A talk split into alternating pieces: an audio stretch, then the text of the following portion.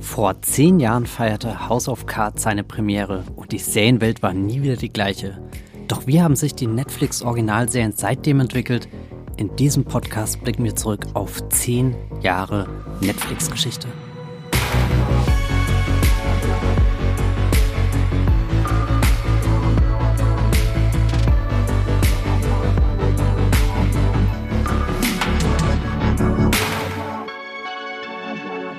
Hallo und herzlich willkommen zu einer neuen Ausgabe Streamgestöber, dem Movieplot Podcast, wo wir über alle möglichen Themen reden, die irgendwo etwas mit dem Thema Streaming zu tun haben. Meistens handelt es sich um Serien bei Netflix, Amazon und Co. Und heute handelt es sich um wirklich sehr viele Serien, denn wir gehen zurück äh, ins Jahr 2013. Dort feierte am 1. Februar die äh, Netflix-Serie House of Cards ihre Premiere. Das war das erste richtige Netflix- Original, was weltweit zu sehen war. Eine ganze Staffel wurde einfach an einem Tag veröffentlicht. Das sind 13 Stunden, die ihr durchbingen konntet. Überhaupt, da wurde der Begriff des Bingen geprägt und das ist wahrlich ein historischer Augenblick gewesen, der uns ja im Endeffekt bis heute verfolgt, weil Netflix hat sich in der vergangenen Dekade zu einem der wichtigsten Produzenten für Serien entwickelt und veröffentlicht inzwischen nicht nur so eins, zwei Originalproduktionen im Monat, sondern eigentlich schon pro Tag, wenn nicht so in der Woche. Wir haben auf Movieplot Übersichten, in die ihr reinschauen könnt. Da findet ihr das gigantische Angebot, das uns Netflix inzwischen zu Verfügung stellt.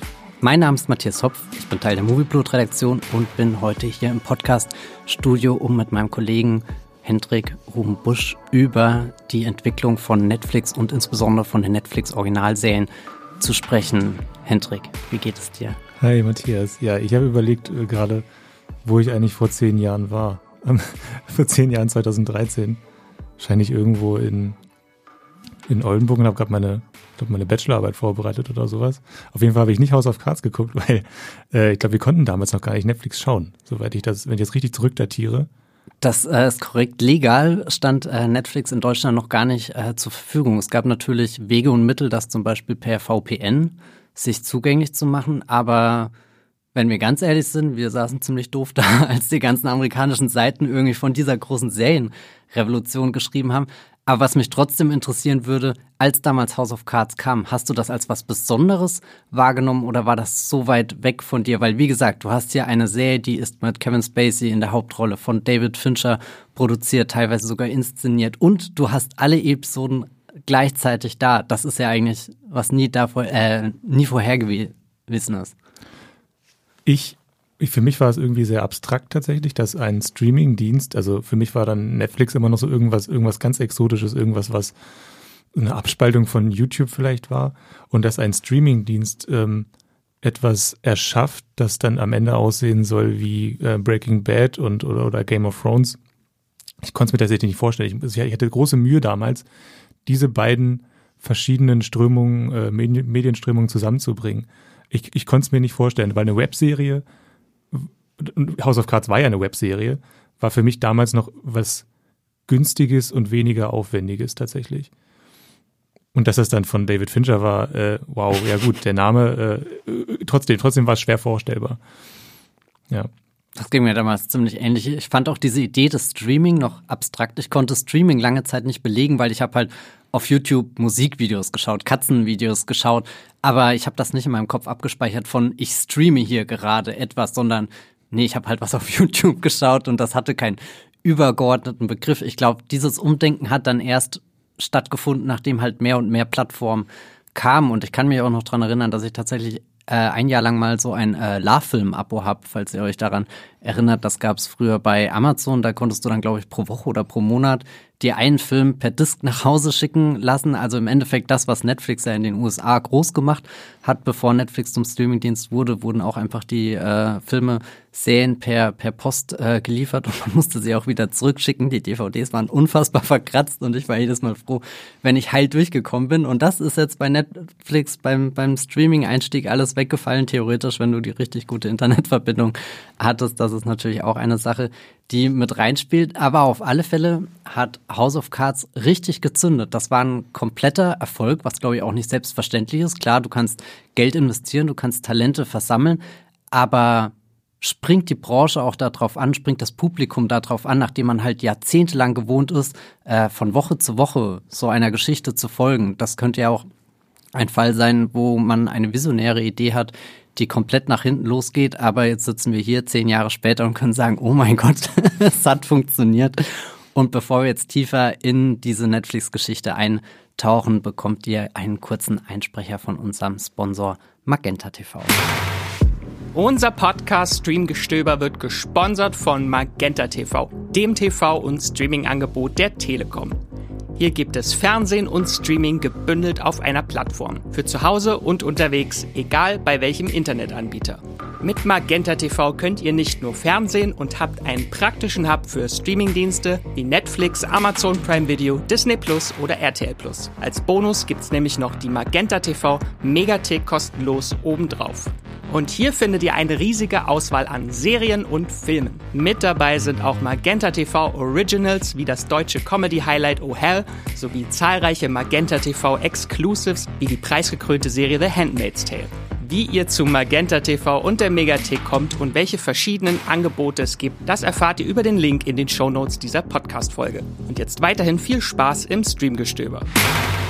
Ja, zurück in der Netflix-Welt, in der Welt von Netflix Originalserien. Ich glaube, das ist wichtig zu betonen, dass wir heute nicht über die gesamte Entwicklung des Unternehmens Netflix sprechen und wir klammern auch sämtliche Filmproduktionen außen vor, weil in unserer Recherche davor ist uns schnell klar geworden, die haben sich nochmal ganz anders entwickelt als die Originalserien.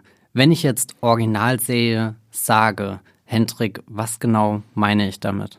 Du meinst Serien oder auch Filme, die wirklich von Netflix produziert wurden oder von Netflix in Auftrag gegeben wurden. Es kann dann schon mal sein, dass dann zum Beispiel, wenn ich das richtig in Erinnerung habe, dass dann sowas wie Toti mit den Lügen nicht, das ist zwar eine Netflix Original sicher, aber die wurde von Paramount äh, produziert. Ähm, dann geht's aber nochmal in eine ganz andere Sparte und das wäre dann eben sowas wie Lilyhammer. Ich glaube, das kannst du besser erklären als ich.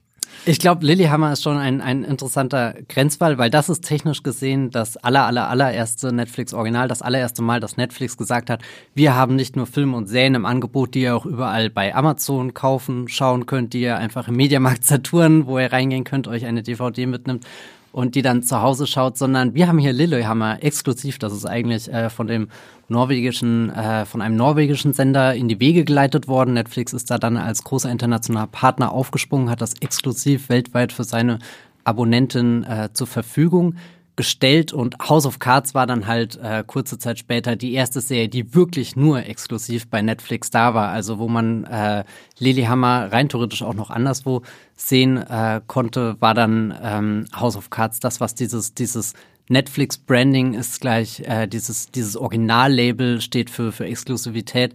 Die kannst du wirklich nur auf dieser Streaming Plattform schauen und ich muss auch sagen, in Deutschland ist dieser Begriff ein bisschen verwaschen, weil hier auch äh, als der Streamingdienst bei uns an den Start ging, wurden vor allem mit Serien wie äh, Better Call Saul und Fargo äh, Werbung gemacht. Und das sind ja eigentlich wirklich gar keine Netflix-Serien. Die hat wirklich Netflix dann nur in Deutschland und anderen Märkten lizenziert sozusagen. Die sind dann auch teilweise gar nicht mehr bei uns im deutschen Netflix-Angebot vorhanden. Better Call Saul ist das noch der Fall. Fargo mussten wir, glaube ich, vor ein paar Jahren schon mitkriegen, mhm. dass da die vierte Staffel ihren, ihren Heimathafen in Deutschland gewechselt hat. Also das ist diese Art von Netflix Originals. Äh, ich äh, tue sie hier gerade in Anführungsstriche, das seht ihr nicht, aber Hendrik nickt. Hab, man konnte es auch hören, wie du es gesagt hast.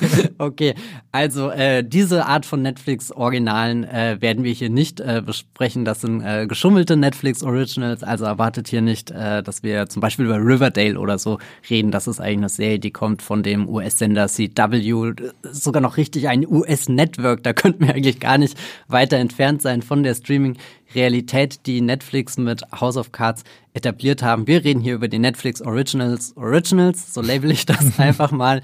Äh, also die, die Hardcore Originale, die eigentlich nur in diesem Netflix-Kosmos äh, existieren und ich will mich gar nicht länger damit aufhalten, sondern einfach mal euch ganz kurz vorstellen, was haben wir hier vor. Dieser Podcast könnte ein bisschen länger werden, könnte ein bisschen ausführlicher werden. Wir werden ganz viele verschiedene Serien nennen.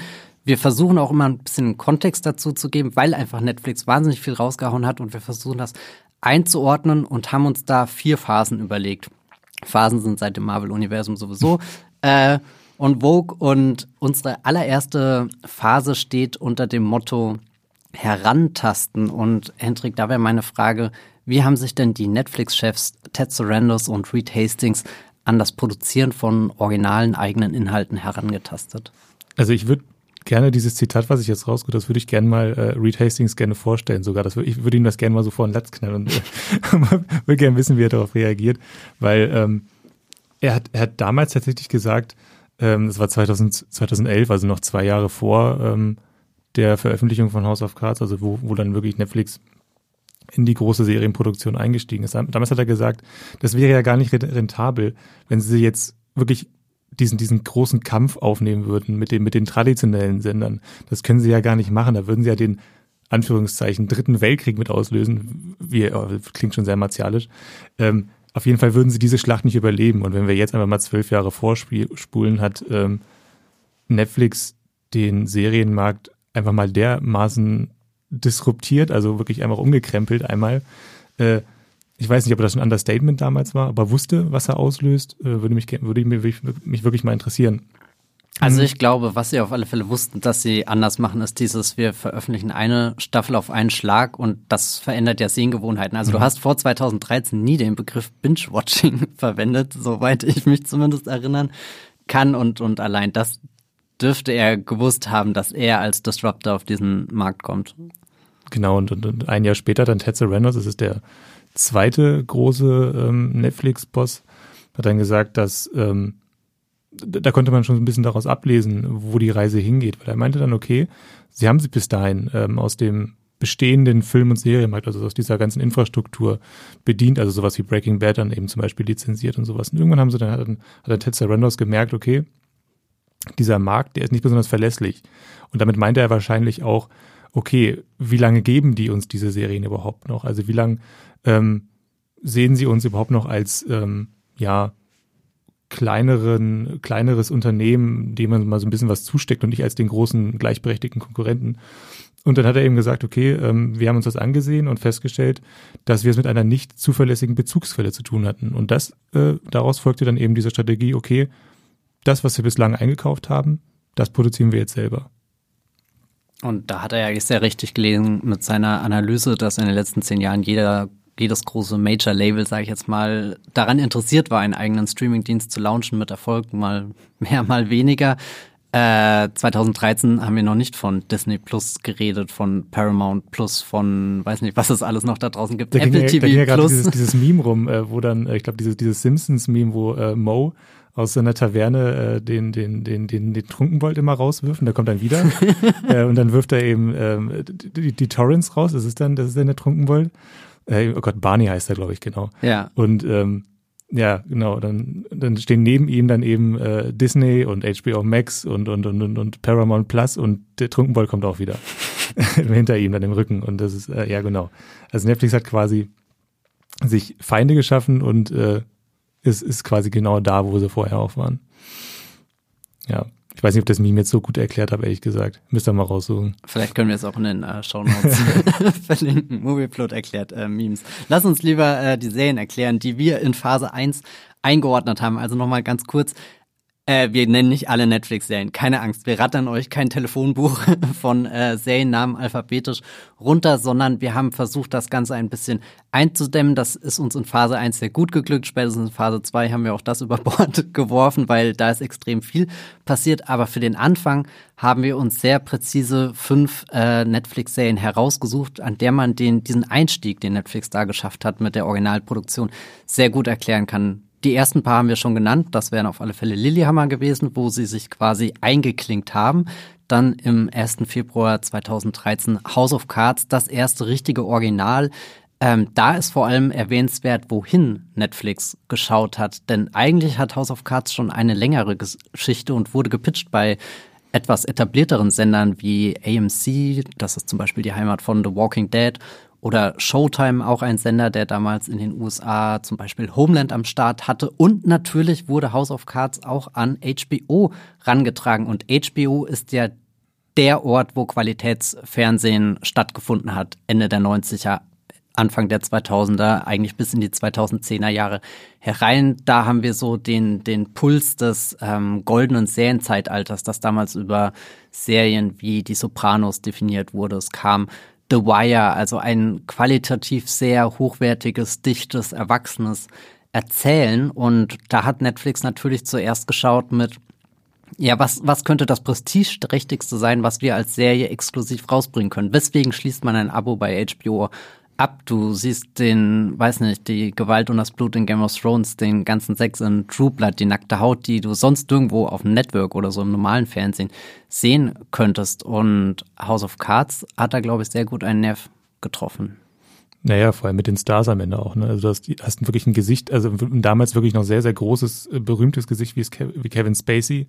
Robin Wright kannte man auch. Ähm, das Genre kam, glaube ich, dann auch noch dazu. Also ein Politdrama. Größer geht's ja eigentlich nicht. Und ein Politdrama dann auch noch von David Fincher, dem Regisseur von, von Fight Club, äh, Seven und, und äh, Social Network zum Beispiel. Ja. Also der wirklich dermaßen on top war gerade zu diesem Zeitpunkt. Also mehr Prestige ging damals auch nicht. Und damit, damit konntest du halt wirklich ähm, Zuschauende ranlocken. Das wusste Netflix. Das war eine, die perfekte Mischung.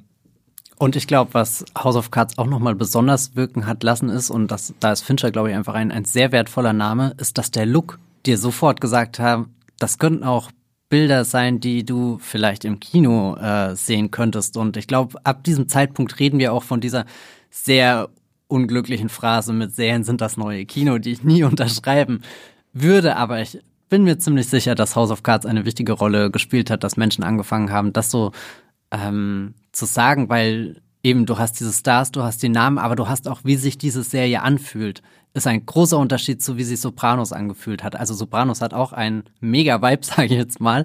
Aber das ist eben ein sehr HBO 90er, Anfang 2000er geprägter Vibe, während wenn ich 2010 an das Social Network im Kino war und 2013 äh, House of Cards weitergeguckt hätte, das ist ja wirklich ein fließender Übergang und das, glaube ich, hat man nicht sehr oft erlebt. Naja, die, äh, die, die, es gibt ja so viele, viele so Zusammenschnitte von der wunderschönen Symmetrie der Aufnahmen von, von, von House of Cards. Also da merkt man, dass da Arbeit reingeflossen ist. Und ich glaube, das, es musste auch einfach genau so sein. Ähm, weil, wie ich das am Anfang ja auch schon gesagt habe, es ist, es ist einfach eine exotische Vorstellung, dass ein Streamingdienst selber eine Serie herstellt. Und das heißt, es musste von, von Anfang an das edelste Produkt sein, das man sich vorstellen kann. Und das ist House of Cards am Ende auch. Ich glaube, es ist jetzt nicht ist es am Ende die definierende Netflix-Serie? Das wahrscheinlich nicht. Aber zu dem Zeitpunkt war es die definierende Netflix-Serie. Ja, heute würde ich eher sagen, Stranger Things, aber gut. Ja, also da nimmst du eigentlich fast schon die Entwicklung vorweg, die wir hier versuchen nachzuvollziehen. Aber ich hätte lange Zeit auch gesagt, dass House of Cards für mich eine typische äh, Netflix-Serie ist. Ich meine, sie wussten, glaube ich, auch, dass das funktionieren kann. Es gibt ja auch eine BBC-Serie, auf der das Ganze basiert in den 90ern, die schon erfolgreich war, auch schon mit einem sehr guten Hauptdarsteller und so daherkam, mit geschliffenen Dialogen, mit den ganzen Intrigen und Verrat. Also man wusste, das ist ein Stoff, der Menschen vor die Bildschirme band und sich auch, glaube ich, zum Bingen eignet. Was Netflix aber kurz darauf veröffentlicht hat, hatte die gleiche Sogkraft und war dann doch vom Tonfall etwas völlig anderes, nämlich Orange is the New Black kam am 11. Juli 2013, also kurz nach House of Cards, als zweite große Original-Originalserie. Daher, ähm, was verbindest du mit Orange is the New Black und warum glaubst du, ist es mindestens gleichwertig wichtig wie House of Cards zum Erfolg dieses Streamingdienstes? Äh, also ich verbinde mit Orange is the New Black vor allem ähm, tatsächlich meine allererste Netflix-Erfahrung, weil die erste Serie, die ich geschaut habe, war nicht House of Cards, es war Orange is the New Black, weil das habe ich auch so damals mitbekommen, die, die Promo-Phase äh, von Orange is the New Black und ich glaube, ja, das war auch noch ein bisschen näher dran an dem Start von äh, Netflix in Deutschland, meine ich zumindest. Kann sein, dass ich mich jetzt gerade täusche. Ja, nee, doch, es war ja ein halbes Jahr später, also ein halbes Jahr nach House of Cards. Es war ein bisschen präsenter damals noch. Ähm, das, das habe ich als erstes gleich angefangen und ähm, ja, und das nächste ist tatsächlich Diversität. Also der, der Cast ist dermaßen divers von, von House of Cards. Es ist ja total spannend, wie sie das gemacht haben. Also Taylor Schilling, erstmal jetzt eine, eine weiße Frau aus der Mittelschicht. Sie ist aber ja mehr so eine, so eine, ja, so eine Sonde, die dann in dieses Milieu reinge, reingeworfen wird und die sich dann da umschaut und plötzlich ist, irgendwann ist sie ja in ihr Charakter auch gar nicht mehr so interessant. Es ist, spaltet sich ja komplett auf in die ganzen anderen Schicksale, die dann in diesem Gefängnis ähm, vor sich gehen. Also House of, also Orange is the New Black ist schon für mich so eine der Serien, die so mh, hm, vor zehn Jahren schon gezeigt hat, was, was möglich ist äh, in Hinsicht von auf, auf, auf Diversität tatsächlich. Das finde ich tatsächlich auch einen, einen wichtigen Punkt, den ich mit Orange is New Black verbinde, dass House of Cards jetzt zwar gesagt hat, guck mal, wir können auch all diese edgy Dramen, aber Orange is the New Black steht für was, was das Streaming auch in sich verkörpert. Wir können auf einmal eine Vielfalt abbilden. Wir können in Nischen reingehen, die du im klassischen Network-Fernsehen nie argumentieren könntest mit Quoten oder sowas. Und sowas kann bei uns existieren. Wir können das so explizit zeigen, wie wir wollen. Wir können da emotional werden. Wir können da brutal äh, werden. Und ich finde auch, Orange is the New Black ist bis heute eine der abwechslungsreichsten Netflix-Serien. Also ich erinnere mich an viele Handlungsstränge zurück, wo ich einfach nur weinend und leidend da sitze, aber auch an Handlungsstränge zurück, wo ich einfach lachend da sitze und immer noch ver verdutzt bin, äh, wie viele markante Figuren da entstehen. House of Cards hast du irgendwie so zwei, drei Major Player, die durch diese Serie durchgezogen sind, so so Archetypen des des, äh, des goldenen Serienzeitalters, also diese diese fast schon Anti-Helden-Figuren, wie du sie halt dann später auch mit Walter White in Breaking Bad hast. Also eigentlich kannst du ihre Handlungen nicht nachvollziehen, aber du kannst ihnen auch nicht komplett entziehen und bist damit äh, ins, ins Boot äh, geholt, bist gefangen. Und Orange is New Black hatte eigentlich die, die deutlich ambivalenteren Figuren, wo, ich meine, die sitzen alle in einem Gefängnis, also irgendwas muss vorgefallen sein, aber trotzdem fühlt man mit jeder einzelnen mit und hat da eine, eine Tiefe an Welt, die abgestellt, äh, abgebildet wird nicht nur abgestellt, auch abgebildet. Ja, und es wurde immer tiefer, ne? Also, ja. also hatte echt das Gefühl, dass man da immer mehr Schichten eindringt, je länger die Serie läuft. Das war tatsächlich ein großer Reiz. Ich habe irgendwann, glaube ich, aufgehört, tatsächlich die zu schauen. Ich weiß gar nicht, woran es liegt. Irgendwann kam diese Staffel, wo ähm, wo es, glaube ich, wo es, glaube ich, in einer, in der ganzen Staffel nur um diesen einen Aufstand da im Gefängnis ging. Mhm. Weißt du das noch? Das, da habe ich irgendwann aufgehört, tatsächlich. Das hat mich, das hat mich irgendwie gar nicht mehr gereizt. Da bist du aber wirklich kurz vor Ende dann. Ja, ja, das raus. hat mich auch geärgert, tatsächlich im Nachhinein. Ich wollte es dann immer weiter gucken und dann, naja. Ich meine, äh, noch Netflix, äh, Orange is New Black wird nicht so schnell von Netflix verschwinden. Du, du hast noch alle Zeit ja. der Welt zurückzukehren nach Litchfield.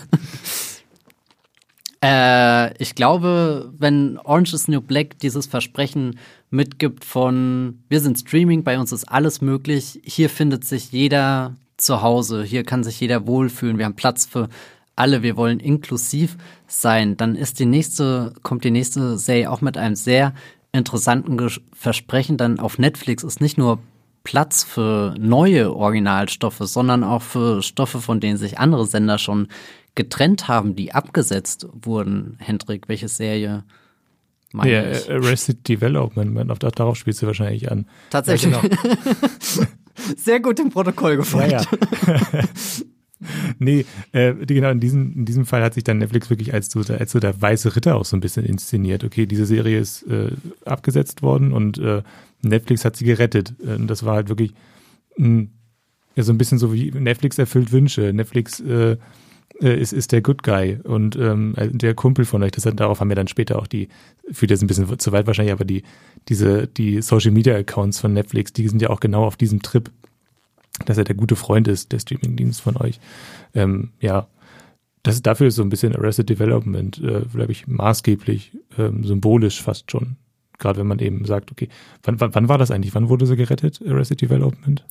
Na, das müsste auch 2013 gewesen sein. Das ja. ist die vierte Staffel. Also die ersten drei Staffeln von Arrested Development liefen bei Fox in den USA. Auch wieder klassische äh, Comedy-Serie, die für eine äh, für ein Network entstanden ist, dann abgesetzt wurde. Äh, Netflix kam dann daher und hat gesagt, ja gut, wir bringen das zurück. Wir schaffen sogar diesen gesamten Originalcast äh, zu vereinen, wo ja Leute sind von Michael Sarah über Jason Bateman bis hin zu Will Arnett und, und, und, und, und. Also wirklich ganz viele Leute, die ja zu dem Zeitpunkt schon Stars waren, wo fraglich war, kriegen wir die nochmal alle in einen Raum? Und dann erinnere ich mich noch, dass es ganz viele Cameos gab, wie, weiß nicht, das Rogan oder so, poppt mal da und da auf Ron Howard kennt als die äh, Erzählstimme im Intro zurück. Und was ich da schon interessant fand, du hast gerade gesagt, Netflix inszeniert sich so als dein bester Freund. Wir bringen deine Lieblingsserie zurück. Wir können das, wir sind unkonventionell. Wir hauen nicht nur die Staffel an einem Tag raus, sondern äh, bei uns halt wieder das Platz, wo, wo, woanders, weiß nicht, die Chancen nicht so gut standen, auch weil wir nicht von sowas wie Quoten abhängig sind, sondern wir finden erstmal selbst die Metriken raus, die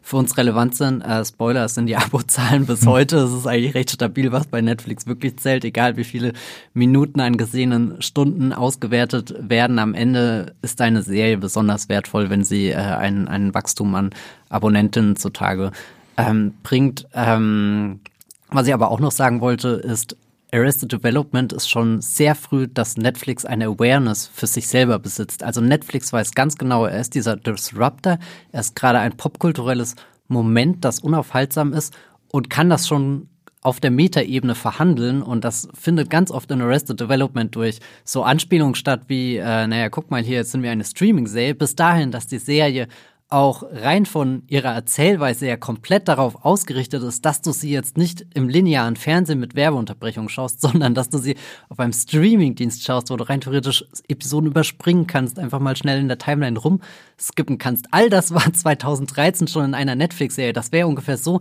als hätte das äh, Marvel Cinematic Universe, als wäre das mit Spider-Man No Way Home gestartet und hätte gesagt, wir haben schon hier ein Multiversum dabei, wir bewegen uns auf irgendwelchen Metaebenen, als, als wäre äh, äh, der der Spider-Verse, der Animated Spider-Verse-Film, als wäre der schon 2008 in die Kinos gekommen. So, so fühlte sich das 2013 an, finde ich absolut bemerkenswert.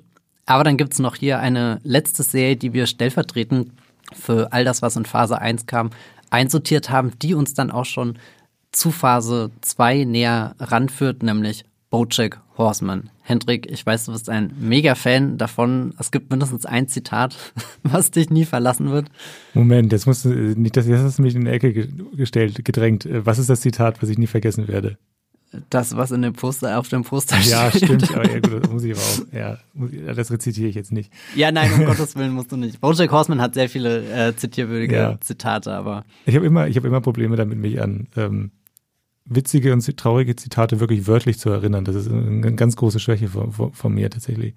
Aber ja, nee, Bojack Horseman immer noch, würde ich sagen, beste Netflix-Serie, beste Comedy-Serie bei Netflix mit Abstand. Ähm, äh, es geht um, um, um ein sprechendes Pferd in Hollywood, äh, viel ähm, Hollywood-Satire, gesprochen von Will Arnett. In Deutschland tatsächlich, ich habe ich hab die ersten zwei Folgen von äh, Bojack Horseman auf Deutsch geguckt, wird äh, Bojack Horseman gesprochen von der Stimme von Seth Rogen. Wusstest du das, Matthias? Nein, das wusste ich nicht. Das, ist, das passt nämlich sehr gut tatsächlich. Irgendwann habe ich, ich habe hab immer wieder, dachte ich mir, okay, guckst du es jetzt doch nochmal auf Deutsch, einfach weil es so witzig ist, die Kombination von Seth Rogen und äh, Bojack Horseman tatsächlich. Nee, es ist ähm, ja doch weiterhin, würde ich sagen, eine, eine der besten Netflix-Serien. Auch jetzt knapp neun Jahre später immer noch. Äh, nur um das ganz kurz, das Zitat, wir wollen euch hier nicht äh, hängen lassen. Äh, das war Every day it gets, uh, it gets a little easier, ähm, aber das Schwere ist, du musst das jeden Tag äh, machen. Und ich finde, das steht sehr stellvertretend für, für Bojack für mich, dass, dass du eine Serie hast, die eigentlich sehr witzig ist, du hast das sprechende Pferd, alles ist absurd, ganz viele Tiere um dich rum, es gibt Seepferdchen, die schwimmen und blubbern und freuen sich. Und dann kommt halt Bojack daher und erzählt dir was übers Leben und du merkst, oh Mann, diese 25 Minuten, die gerade animiert daherkommen, die einfach gaga auf den ersten Blick wirken, besitzen sowas Profundes wo du so viel mitnehmen kannst. Und ich glaube, das ist was, was Netflix sehr früh erkannt hat, dass es diese Serien braucht, die was Eigenwilliges haben, auch fast schon so was High-Concept-mäßiges. Äh, Wir haben hier das äh, sprechende Pferd, gell? Das erkennt jeder sofort. Also so Bojack war ja auch so so ein bisschen so ein Aushängeschild für Netflix dann, was, was jeder sofort zuordnen konnte. Dieser Pferdekopf, Will Arnett, das gehört äh, irgendwo in die, die Netflix-Ecke. Ich bin mir nicht ganz sicher, aber auf alle Fälle äh, Netflix. Aber dass die alle so den, den Zeitgeist getroffen haben, auf einmal diese Serien, dass, dass du nicht das Gefühl hattest, da, und das hättest du bei House of Cards durchaus haben können, dass da irgendwie so ein Stoff äh, rübergeschwappt ist in die neue Dekade, der eigentlich eher in den frühen 2000ern zu verankern gewesen wäre oder Ende der 90er, eben halt noch so ein richtiges äh, Sopranos-Zwillingskind in seiner Gestaltung auf ähm, Bereitung, sondern Bojack fühlt es sich an wie eine Serie, die wirklich live neben dir mitgeschrieben wurde und rauskam. Und ich glaube, das hat stark dazu beigetragen, dass äh, dieser Netflix ist dein bester Freund, Netflix begleitet dich überall und diese Hürde, Netflix zu schauen, wird auch immer kleiner, weil du musst nicht den Fernseher anmachen und warten, bis irgendwas um 20.15 Uhr kommt, sondern Netflix ist sofort für dich da. Es klammert sich quasi schon an dich und sagt, ja komm, binge doch weiter. Willst du jetzt schlafen? Nein, da ist noch eine Episode. Ähm, vielleicht rede ich da auch sehr viel von meiner Erfahrung, aber das fand ich, also irgendwie Verfügbarkeit von Filmen und Serien ist für mich schon immer ein großes Thema gewesen in meinem Leben, weil das halt für mich nicht selbstverständlich war, dass ich das und das sofort schauen kann, aus den unterschiedlichsten Gründen. Ähm, und Netflix hat auf einmal so eine Zugänglichkeit möglich gemacht, also als das dann auch in Deutschland, äh, als du es einfach abonnieren konntest und da eine, eine riesengroße Bibliothek an Inhalten hattest. Hast du das auch so wahrgenommen? Ja, ich, ich, ich überlege gerade auch noch, wie wir jetzt diese, diese, diese drei bis vier Serien jetzt so einordnen könnten, weil ich glaube, dass House of Cards, haben wir ja schon gesagt, ist eine Serie, die hätte theoretisch überall stattfinden können. Also bei HBO vorrangig noch. Aber bei Orange is the New Black, Arrested Development und Bojack Horseman, da beginnt es ja eigentlich schon. Das sind ja drei Serien, die man sich fast nur bei ähm, Netflix vorstellen kann, tatsächlich. Also, also Arrested Development einfach, weil sie schon abgesetzt wurde. Klar, dass das hätte niemand anderes gemacht, äh, die, die noch weiterzuführen, einfach weil es sich nicht rentabel ähm, erwiesen hat. Äh, Orange is the New Black wahrscheinlich wirklich einfach zu divers äh, für viele andere Sender damals. Und Netflix sagt, nee, komm, das machen wir jetzt. Äh, wir sind ein Streamingdienst, der ist in großen Teilen der Welt auch schon verfügbar.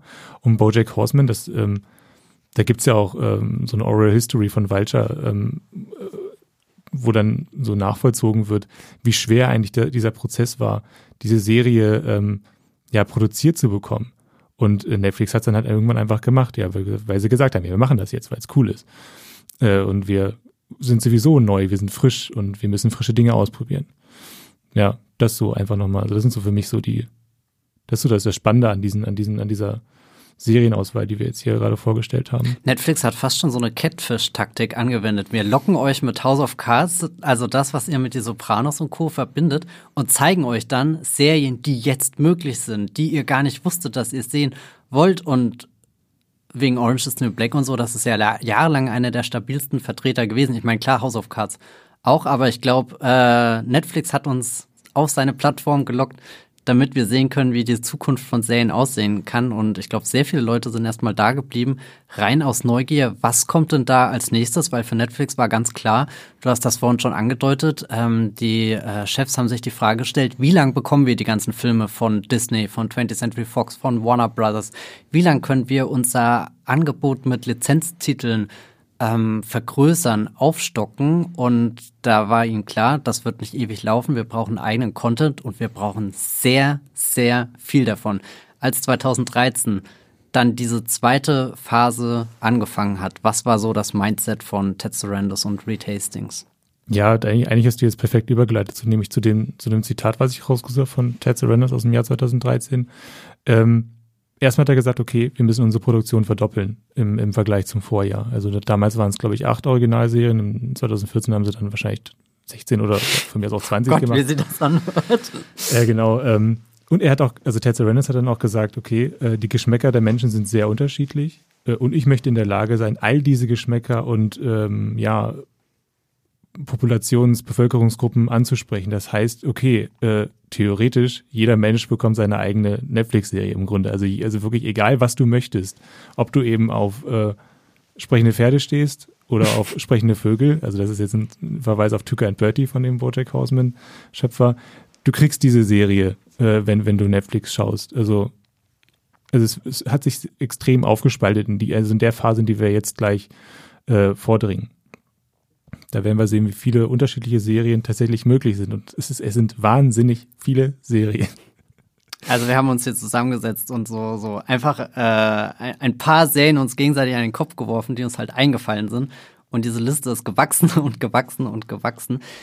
Deswegen haben wir Phase 2 in verschiedene, vermutlich am ehesten genre-mäßig erfassbare Bereiche unterteilt und der allererste Bereich ist, Netflix ist witzig, ist berührend. Also wir haben hier eine große Menge an Comedy und Dramedy-Sachen und ich glaube so das allererste, was da ist, was ist so ähm, die, die Netflix-Sitcom? Also wo wir alle Two and a Half Men gesehen haben, alle The Big Bang Theory, alle How I Met Your Mother. Netflix wollte unbedingt so eine Serie haben. Was Hendrik, sind da für dich so am ehesten die, die Favoriten, die sie am Anfang ins Rennen geschickt haben? Jetzt muss ich aufpassen, dass ich nicht schon wieder vorgreife, weil die gibt's ja nicht, ne? Es gibt ja, es gibt ja, es ist, die gibt es ja bis heute nicht. Also sie versuchen es seit 2013 und es gibt immer noch keinen äh, Netflix How I Met Your Mother. Es gibt keinen Netflix Friends. Die Versuche äh, waren halt sowas wie Unbreakable äh, Kimmy Schmidt mit mhm. äh, ähm, jedoch mit und teilweise auch von Tina Fey. Das war ja definitiv ja. hier Tina Fey, pa äh, nicht Parks and Recreation. Ja. Es war die andere Serie, 30 Rock. ist äh, Tina Fey ja auch eine ja, große genau. Comedy-Legende auf alle Fälle im Network-Fernsehen gewesen. Genau, es war so diese extrem quirky, schnelle, bunte ähm, Comedy-Serie, die in New York auch spielt. Ähm, und dann gab es noch sowas äh, etwas naja, konservativeres, sowas wie, wie The Ranch, das war mit äh, Ashton Kutcher und Danny Masterson, der dann irgendwann ausgeschieden ist, wegen äh, Skandal und so ein Zeugs. Ähm, es gab noch sowas wie Disjointed, was ich komplett gelöscht habe aus meinem Gedächtnis. Ich habe keine Ahnung mehr, was Disjointed ist. War das. Wer war dabei? Wer war das? Also Disjointed, äh, da ist Netflix schon sehr nah dran an Two and a Half Men. Das ist nämlich hier von Chuck Lorre eine Serie, die geschaffen wurde mit Cassie Bates in der Hauptrolle und sie spielt da äh, so eine Verkäuferin in so einem kalifornischen Shop, wo man Cannabis einfach einkaufen jetzt, kann. Jetzt. Und die ganze Sitcom dreht sich im Endeffekt nur um diesen Shop und sie als Hauptfigur und all die Leute, die ein bisschen verpeilt daherkommen und ihre Medizin äh, abholen. Und als das angekündigt wurde, ich meine, Cassie Bates ist auch schon wieder so ein richtiger Pull von Netflix. Da haben wir einen großen Namen in der Hauptrolle. Vor allem, also ich meine, wie, wie hört sich dieser Pitch an? Cassie Bates verkaufte irgendwie ein Cannabis. Chuck Lorre halt mega Name aus dieser, dieser alten äh, oder vorherigen Serien-Dekade. Genau, sowieso, also so der Sitcom-Name schlechthin vermutlich. Aber nee, so richtig gezündet hat das nicht. Und ich glaube, der, der nächste Versuch, den sie gelauncht haben, war, ihr eigenes The Office zu schaffen und haben sich dafür auch äh, dann eigentlich sehr direkt Steve Carell und Greg Daniels geholt. Also die zwei äh, kreativen Köpfe, die alle hier mit dieser amerikanischen Version von The Office oder äh, ich meine, davor gab es ja noch die britische. Hast du den Titel schon gesagt? Äh, The Office, das nee, Büro. Space Force meinst Achso, ja. ich ich habe das versucht aufzubauen, aber jetzt, jetzt bist du da vollkommen reingecrasht. Ja, genau. Space Force, also wir sind nicht äh, in einem Büro und verkaufen äh, Papier, sondern wir sind jetzt bei der Space Force und äh, müssen gucken, wie wir die USA militärisch gut im Weltall aufstellen. Da war Steve Carell in der Hauptrolle eine mega teure Serie. Ich würde sie schon eher zum Ende von unserer zweiten Phase ansiedeln. Also sowas, was du gesagt hast, The Ranch, äh, Disjointed, Unbreakable Kimmy Schmidt. Das schon, schon die ersten Comedy-Sitcom Gehversuche und Space Force ist, was ist, wenn wir dem noch ein mega Budget dazu geben, aber letzten Endes ist es genau das, was äh, Space Force auch irgendwie das Genick gebrochen hat, dass die Serie viel zu teuer äh, war und Steve Carell sowieso inzwischen, glaube ich, die, die Streaming-Fronten gewechselt hat und jetzt gerade bei äh, Apple TV Plus in der sehr guten Serie The Morning Show glücklich geworden ist, obwohl seine Figur äh, ja nicht so glücklich ist, äh, problematisch ist, wollte ich sagen. Ähm, ja, Netflix sucht weiterhin die eine große Comedy-Serie. Was war das jüngste Beispiel, was sie ins Rennen geschickt haben und was peinlicherweise äh, ich weiß noch, wie, ist? wie Max und ich, äh, glaube im in einer Serienvorschau für November 2022, glaube ich, war das, über, über Blockbuster gesprochen haben. Mhm. Die, äh, ja, die Serie über den ähm, letzten Blockbuster, über die letzte Videothek in, glaube ich, Alaska. Ähm, hat keine guten Kritiken bekommen und äh, wurde wahrscheinlich auch nicht so sehr, nicht so viel geschaut und wurde dann wieder direkt abgesetzt tatsächlich. Also es war so ein ein Versuch, wo man auch dachte, okay, das könnte jetzt äh, so ein, so ein neues Superstore werden oder so. Äh, aber ist irgendwie auch nicht gelungen. Man weiß nicht so richtig. Also warum hat Netflix so ein großes Problem mit Comedy-Serien? Ich glaube, es wird sowieso immer schwieriger, Comedy-Serien zu machen, einfach weil die Geschmäcker so extrem unterschiedlich sind und du Comedy auch ganz woanders inzwischen herbekommst und nicht nur noch bei Net oder nicht, nicht nur noch aus TV-Serien. Ähm, aber ja, es ist immer noch ein, ein Krampf bei Netflix. Ich bin auch gespannt, ob das weiterhin auf ihrer Agenda steht oder ob Blockbuster jetzt so einer der letzten Versuche war. Allerdings kam jetzt auch schon wieder mit sowas wie äh, hier die wilden 90er, die, die Anschlussserie Stimmt. an ein sehr etabliertes Format. Verlängert wurde übrigens, ne? Um genau, ja, ja, also hier hat's äh, geklappt in dem Fall. Aber was äh, Netflix auf alle Fälle noch viel ausprobiert hat im Comedy-Bereich waren, gut, wir haben noch ganz viele animierte Serien, wir haben gerade schon Bojack Horseman, du hast Tuca und Bertie schon mhm. erwähnt, äh, F is for Family, erinnere ich mich noch dran, dass das so eine der ersten Serien war. Aber dann haben sie ja angefangen, Comedy zu nehmen und die, das Drama mit dazu zu mischen, also ganz viel Dramedy zu machen. Und das ist ja wirklich in die unterschiedlichsten Dinge, ähm, sage ich jetzt mal, gewuchert und das im positivsten Sinn, weil ich glaube, hier war Netflix mit am experimentierfreudigsten? Was ist die Dramedy, die du als allererstes mit Netflix verbindest? Äh, Glow, tatsächlich. Also für mich ist es Glow, ähm, die, die Wrestling-Serie, ähm, die in den 80ern spielt. Äh, es geht um eine Gruppe von Frauen, die äh, fürs Fernsehen wresteln, also unter anderem Alison Brie dabei ähm, und äh, ja, äh, ich glaube, drei Staffeln lief die Serie nur, ähm, obwohl sie wirklich Preise abgeräumt hat äh, und auch sehr beliebt war und irgendwann war dann halt Schluss. Keiner weiß, wusste so richtig warum. Es war auch während der Pandemie. Sie haben es dann mit den, weil das eben eine, eine ähm, berührungsintensive, ich glaube, so war das sogar die, die, das Vokabel, die Vokab, das Vokabular, äh, eine berührungsintensive Serie ist, deswegen haben sie es dann während der Pandemie abgesetzt. Ob es wirklich daran liegt, weiß man bis heute nicht. Äh, auf jeden Fall sehr schade. Also trotzdem Glow ist für mich so eins der schillerndsten im wahrsten Sinne des Wortes äh, Beispiele ähm, für, für Dramedies bei Netflix. Was ist deins? Oh je, das ist eine schwere Frage, weil ich glaube, Netflix ist auf alle Fälle äh, eine Plattform gewesen, wo ich mich mehr angefangen habe, für, für Comedy-Stoffe und so zu interessieren. Auch dann eben diese, diese Dramedy-Form ganz speziell. Und mir besonders in Erinnerung geblieben ist sowas wie Dear White People oder Master of None. Aber was ich gerade besonders mal erwähnen will, ist Lady Dynamite, weil ich glaube, das ist eine Netflix-Serie, die schon komplett in Vergessenheit geraten ist. Die war nie besonders groß, die hatte auch nur eine Staffel, aber das Personal, was äh, involviert war, da kann man schon mal aufmerksam werden, nämlich mit Sherwitz unter anderem hier von Arrested Development mhm.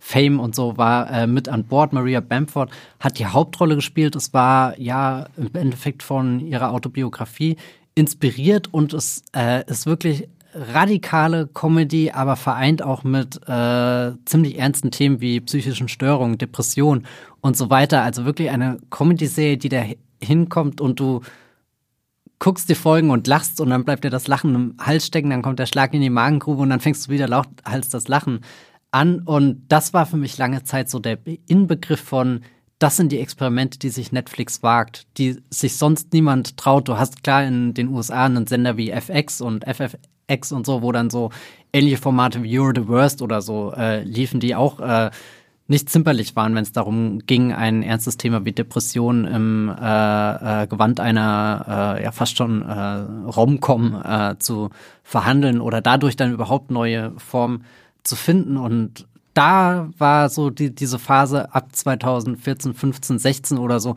hatte ich das Gefühl, Netflix sprudelt einfach vor Energie und Inspiration, da die unterschiedlichsten Dinge auszuprobieren, wirklich so, so tief in so eine Nische reinzukommen, wo du überhaupt, keine Ahnung, nicht mehr das Gefühl hattest, so tief geht diese Nische überhaupt. Und äh, deswegen habe ich diese Phase mal gut in Erinnerung behalten. Es kamen dann allerdings auch so Sachen wie Friends from College, wo einfach nur Friends from College war. Naja, mit, Kobe, mit Kobe Smulders, How I Met Your Mother Star. Und, ja. Äh, sehr kalkuliert, auf jeden Fall wirkte das damals. Also es gab, es gab, es gab diese extreme Nischenbewegung, aber es gab immer auch noch so, so Serien, wo du, wo du genau wusstest, warum die jetzt produziert werden und warum sie so mhm. produziert werden, wie sie, wie sie, wie sie aussehen. Einfach, okay, das hat da funktioniert. Ihr kennt diesen Star, wenn euch How I Met Your Mother gefallen hat, äh, ihr jetzt gerade alle neun, acht Staffeln von How I Met Your Mother durchgeschaut habt, dann kam der Vorschlag bei Netflix direkt, hier weiterschauen. Das ist auch mit Kobe Smulders. Äh, aber es gibt leider nur, glaube zwei Staffeln oder so. Ich habe ja. das ehrlich gesagt aufgehört nach der ersten zu schauen, weil es eben so wirklich so standardmäßig war. Du ja. kommst davon sowas aufregend wie Dear White People, wo du das Gefühl hast, oh mein Gott, du wirst gerade richtig reingeschleudert in diesen emotionalen Diskurs, der da gefühlt wird und dann kommt äh, äh, ja Friends from College und hallo, hier sind wir wieder und äh, das war's auch schon. Und äh, dann Comedy-mäßig, äh, ich habe zwar eben schon gesagt, äh, Lady Dynamite ist irgendwie die Nische, aber es geht auch noch wirklich nischiger. Ähm, ich habe hier so ein paar Titel aufgeschrieben wie Wet Hot American Summer. Wer erinnert sich nicht alles an diesen Film? Ich glaube, der war in Deutschland nicht so groß, kam Anfang der 2000er, so eine Komödie, die sich äh, den den Campingplatz oder oder nee Campingplatz ist schon wieder zu zu Familien genau Sommercamp, Sommercamp ja. das suche ich und da waren damals bekannte Leute dabei wie Bradley Cooper, Paul Rudd, Amy Pöhler die also, viel zu alt waren für die Figuren, die sie gespielt haben. Die waren dann irgendwie 40 und spielen irgendwelche 18-jährigen äh, Campbetreuer. Also das ist glaube ich der, der, der, der, ja, weiß ich, der Comedy-Ansatz davon. In, in der Serie, die sie, äh, die Netflix ja, dann ja. gemacht hat. Weil das muss man sich ja mal überlegen. Da kam Anfang der 2000er dieser Film, der war nett und keine Ahnung, hat irgendwie Kultstatus erreicht und Netflix sagte, wir drehen nicht nur eine, sondern wir drehen zwei Serien, die daran anschließen, teilweise sogar mit Prequel-Elementen. Wir kriegen auch wieder diesen Cast zusammen, also völlig bizarres Projekt, also ich kann mir keinen anderen Ort vorstellen, wo, wo das entstanden wäre, außer, außer bei Netflix. Und dann sind natürlich auch noch so, so Perlen dabei wie With Bob and David, äh, eine Comedy-Serie mit Bob Odenkirk und David Cross, die auf eine, glaube weiß gar nicht, ob das eine HBO-Serie war, auf alle Fälle auf die Serie Mr. Show zurückgeht, wo die beiden auch schon zusammen da waren und die unterschiedlichsten lustigen Dinge gemacht haben, meistens eher so sketchmäßig aufgezogen, kein großer roter Faden, der sich da durchzieht, sondern einfach nur, äh, du hast da diese zwei Talente vor der Kamera und die machen unfassbar witzige Sachen. Und ich glaube, das ist auch sehr schwer, sowas heute noch zu positionieren bei Netflix. Das war, glaube ich, nur in dieser kurzen Phase möglich, wo Netflix einfach alles an die Wand geworfen hat und erstmal geguckt hat, was bleibt überhaupt kleben, was fällt sofort runter und was, weiß nicht, ist zumindest drei Sekunden da und dann löst es sich langsam und wir können in Zeitlupe zuschauen, wie es rutscht und rutscht und rutscht und vielleicht kommen wir da zu einem Bereich, der nie runtergerutscht ist, wo wirklich ein ganzes mhm. Subgenre, das, das jahrelang schon im Kino, im Fernsehen, auf DVD und so gleichberechtigt stattfand, was eigentlich dann auf einmal komplett von Netflix im Alleingang übernommen wurde. Nämlich das Coming-of-Age-Genre, meinst du? Ähm, ja, genau. Also wir, ich meine, wir hatten ja sowas wie, wie Gossip Girl, das war auch, glaube ich, immer bei, bei Netflix verfügbar, äh, von Anfang an, meine ich, zumindest sehr früh. Und darauf aufbauen, könnte ich mir vorstellen, haben sie irgendwann dann sowas gemacht wie 13 Reasons Why, was am, im Grundansatz erstmal eine Highschool-Serie ist. Ist natürlich ein bisschen eine Buchverfilmung. Und da war dann äh, vor allem wegen der sehr kontroversen Suizidszene äh, im Gespräch, war aber wahnsinnig erfolgreich. Also was, was, also was Tote mit den Lügen nicht, Schrägstrich 13 Reasons Why ausgelöst hat, ähm, bei Netflix lässt sich eigentlich kaum einschätzen, weil da haben sie, glaube ich, wirklich verstanden, wie gut Coming of Age und Teenie-Drama äh, auf, auf dieser Plattform funktionieren kann. Ich glaube, da war Tote Mädchen lügen, die schon der erste richtig äh, erfolgreiche Versuch. Wie gesagt, mit Gossip Girl und so weiter haben sie es wahrscheinlich schon gemerkt, wie, wie gut es funktionieren kann. Aber darauf kam dann eben sowas wie Sex Education, was heute immer noch läuft, glaube in, in die vierte Staffel jetzt geht. Äh, sowas wie Atypical über einen äh, Jungen in, mit Autismus, im, im Autismus-Spektrum. Sowas wie Big Mouth, diese, diese Cartoon-Pubertätsserie, total überdreht. Äh, noch ganz viel, ganz viel anderes Zeug. Was fällt dir noch ein? Äh, ja, keine Ahnung. Es gab auf alle Fälle hier noch äh, Everything Sucks. Das war dann so die Teenie-Serie, die sich die 90er-Nostalgie versucht hat, zu eigen zu machen. Es gab äh, On My Block, der spielt in, ja, jetzt nicht dem wohlhabendsten Viertel in Los Angeles und geht da auch rein in verschiedene soziale Milieus, die wir äh, kennenlernen. Und ich glaube, also es gibt im Endeffekt eine Coming-of-Age-Serie für jeden da draußen, habe ich das Gefühl, bei, bei Netflix. Also das, was Orange is New Black irgendwie kondensiert in einer Serie, in einem, an einem Ort, in diesem Gefängnis, wo alle verschiedenen Menschen zusammenkommen, wo äh, irgendwelche Probleme mitbringen. Ähm, dafür gibt's dann letzten Endes hier ganz viele verschiedene ähm, Coming-of-Age-Serien und ich glaube, das jüngste Beispiel dürfte Heartstoppers gewesen sein, der große Breakout-Hit aus dem letzten Jahr, wo wir dann äh, eine schwule äh, Liebesgeschichte erzählt bekommen und das ist ja sowieso was, was ich ein Studio nie getraut hätte, als großen Film zu äh, rauszubringen. Das sind ja jetzt in den vergangenen Jahren ähm, Sachen wie äh, hier Love, äh, jetzt Love Simon war der mhm. Film, Love Victor war die Serie, die später kam.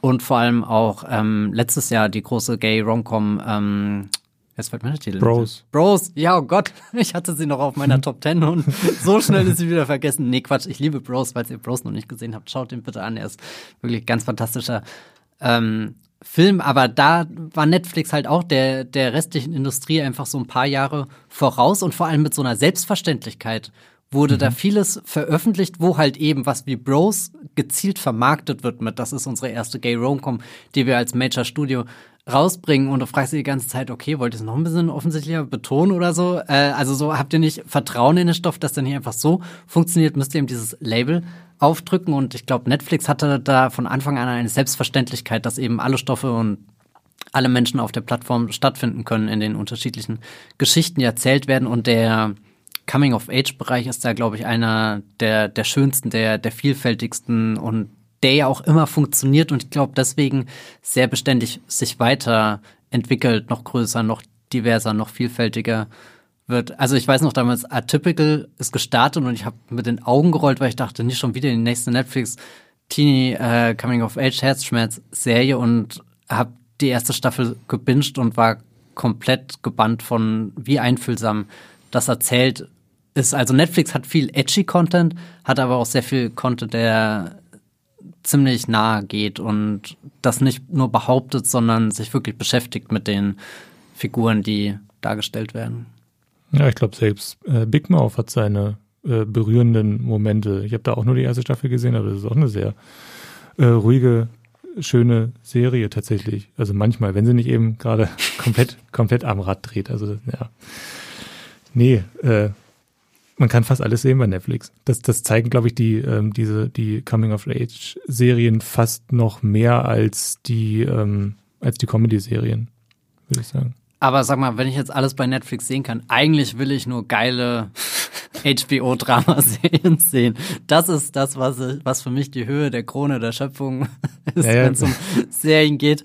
Werde ich da bei Netflix äh, glücklich, abgesehen von House of Cards? Ja, Matthias, wir haben hier zum Beispiel sowas wie The Crown. Das kannst, das kannst zum Beispiel auch deine, auch deine Eltern können das gucken. Äh, ja, nee, genau. Also das ist ja wirklich, also mehr Prestige geht nicht. Äh, ich glaube, The Crown ist eine der teuersten Serien von, von Netflix, die auch, glaube ich, bis dahin, glaub, wenn man sowas wie Marco Polo mal rausrechnet, das war auch sehr, sehr teuer. Aber The Crown wahnsinnig aufwendig, äh, äh, Musik komponiert von Hans Zimmer, korrigiere mich, wenn es falsch ist. Nicht alles, aber ja. Ja.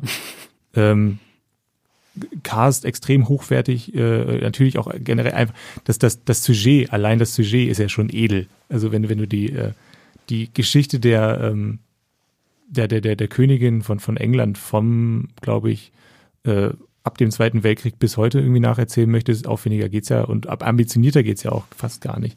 Und es geht auf. Also, es, also jede Staffel ist, glaube ich, ein bisschen erfolgreicher als die davor, einfach weil wir ein bisschen näher rankommen an die Gegenwart.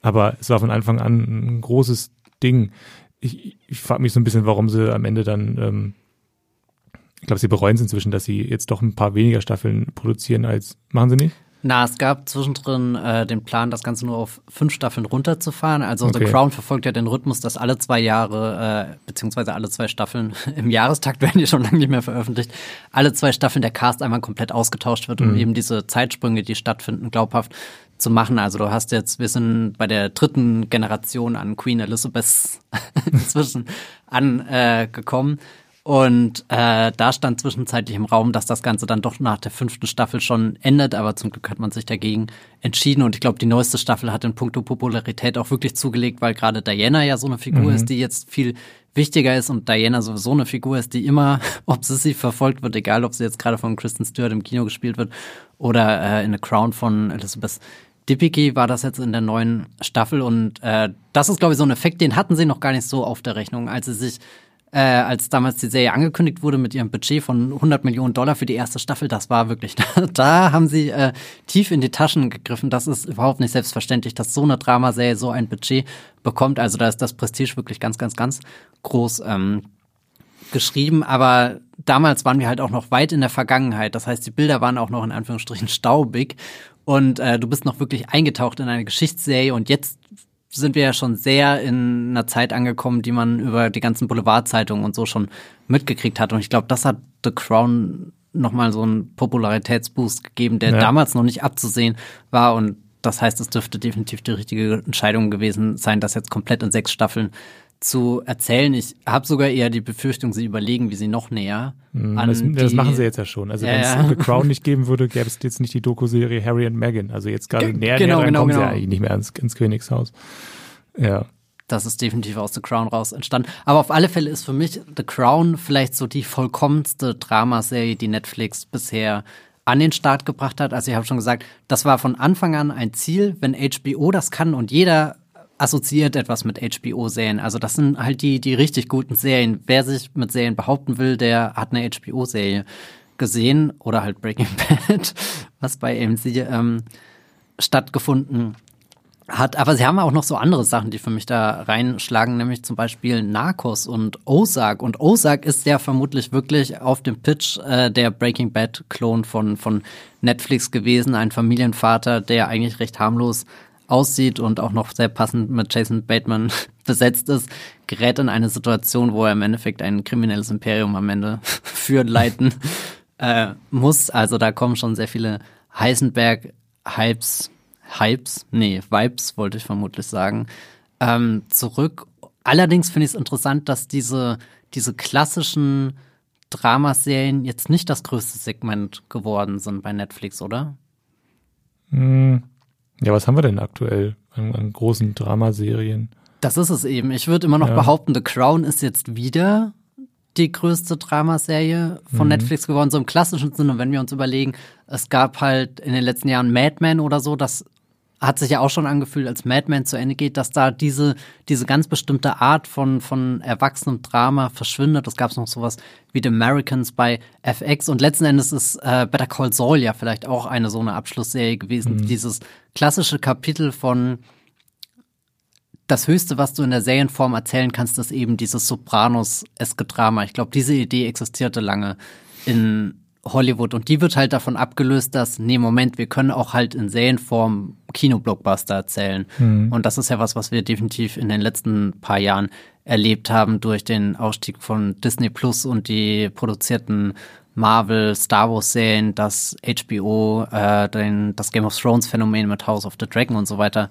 fortsetzt. Das ist, glaube ich, was, was bei Netflix nach und nach das Streben nach klassischen Dramaserien abgelöst hat. Ja, aber ich glaube, du musst generell lange suchen, um solche Serien noch zu finden. Mir fällt jetzt gerade wirklich nur Succession ein, was, was da irgendwie äh, reinfällt. Und du musst halt, glaube ich, irgendwas hinkriegen. Also Succession was, bei HBO. Genau, bei HBO, ja. klar. Was so gut ist wie Succession, damit es auch wirklich durchbricht gerade. Ähm, oder, oder du hast eben sowas wie, wie The White Lotus auch bei HBO, was dann eben nur über eine Staffel hinweg mit einem Ensemble er erzählt, aber nochmal ganz andere Schauwerte hat als ein klassisches Drama. Da ist ja nochmal ein ganz anderer satirischer, eine ganz andere satirische Würze dann nochmal dabei. Ja.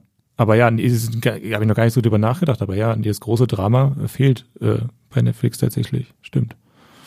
Eine Staffel The Crown und dann mal schauen, ja.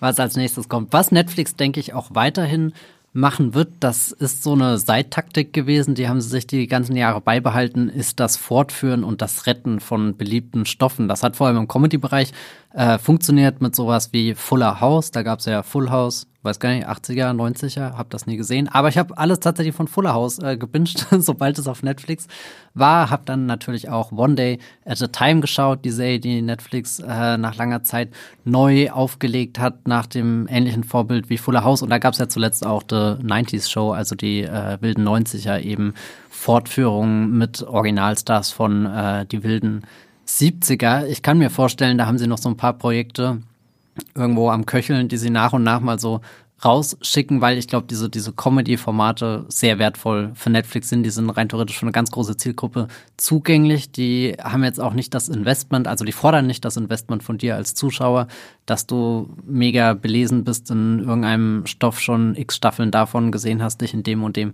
Universum auskennst, sondern ich habe auch die wilden 90er geschaut, ohne eine einzige Folge von den wilden 70er gesehen zu haben. Ich bin da sehr anfällig dafür. Interessanter wird es schon eher, wie geht Netflix in Zukunft mit der Vorführung von Serien um, die nicht unbedingt in den Comedy-Bereich fallen, zum Beispiel Black Mirror.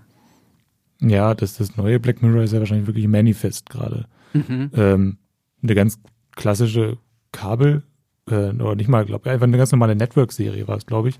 Äh, Science Fiction war, war einigermaßen erfolgreich, aber anscheinend nicht erfolgreich genug und äh, wurde dann bei Netflix äh, weitergedreht und die jetzt das kann sich ja Netflix dann auch wieder so wie damals bei Arrested Development so ein bisschen auf die auf die Fahne schreiben.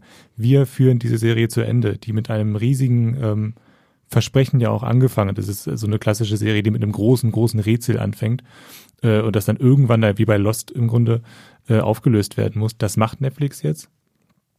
Ähm, genau, eine vierte Staffel kommt davon. Es gibt aber auch sowas wie eben Black Mirror, du hast es schon angesprochen, was sich auch einfach sehr leicht fortführen lässt, weil es eben eine Anthologieserie ist im weitesten Sinne. Und jede, jede Folge erzählt eine neue Geschichte. Und der interessanteste Fall ist hier für mich eigentlich sogar schon Cobra Kai, weil da äh, haben die ersten beiden Staffeln bei YouTube Red stattgefunden, äh, haben niemand interessiert. Ich weiß noch, wie wir damals darüber berichtet haben, über, über dieses komische Karate Kid äh, Spin-off Schrägstrich Sequel, weil es zieht ja die Geschichte von Karate Kid weiter. Aber wenn wir darüber geschrieben haben, hat es niemanden so richtig interessiert. Dann kamen diese beiden Staffeln zu Netflix und es ist explodiert.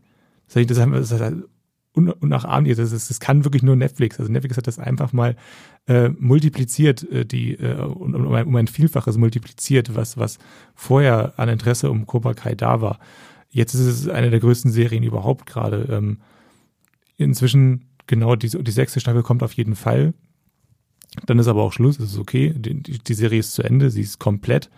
Ähm, Wäre wahrscheinlich ohne Netflix nie passiert. Könnte man wahrscheinlich nicht. Äh, ähnlich interessant ist äh, sowas wie You. Äh, da hat die mhm. erste Staffel bei Freeform stattgefunden. Äh, hat auch kaum jemand interessiert, glaube ich, irgendwie so Zuschauerzahlen zwischen ein und zwei Millionen oder so. Das ist okay. Aber äh, ohne, ohne Netflix wäre es wahrscheinlich nicht fortgeführt worden. Und bei Netflix ist es dann auch explodiert. Also jetzt haben wir zwei, drei, drei Staffeln ins, insgesamt. Die vierte kommt jetzt äh, demnächst und ist, diese Serie hat so viele Fans, unter anderem mich. Ich liebe diese Serie. ähm, genau, es ist eine, Serie über, über einen Serienkiller, äh, über einen charmanten, belesenen Serienkiller. Genau. Der educated Serienkiller. Wer fällt nicht auf ihn hinein? Äh, ja, äh, letztes Beispiel vielleicht noch äh, Lucifer. Ähm, da gab es mhm. ja eine der, ja, weiß nicht, eine der, der, der intensivsten Kampagnen um diese, ja, Krimi- Horrorserie. Fantasy, ja. Ich habe das nie geguckt tatsächlich. Ich bin auch Zu retten, das war, kann ich mich noch daran erinnern, da haben wir auch viel drüber geschrieben, äh, wie leidenschaftlich da der Kampf um die Fortführung war. Netflix macht das natürlich jetzt. Netflix springt in die Bresche und führt Lucifer fort. Ähm, in Deutschland das, hat das Ganze dann alles sehr kompliziert bei Amazon Prime stattgefunden. Ich verstehe nicht warum. Ich glaube, müssen wir auch nicht so tief eintauchen.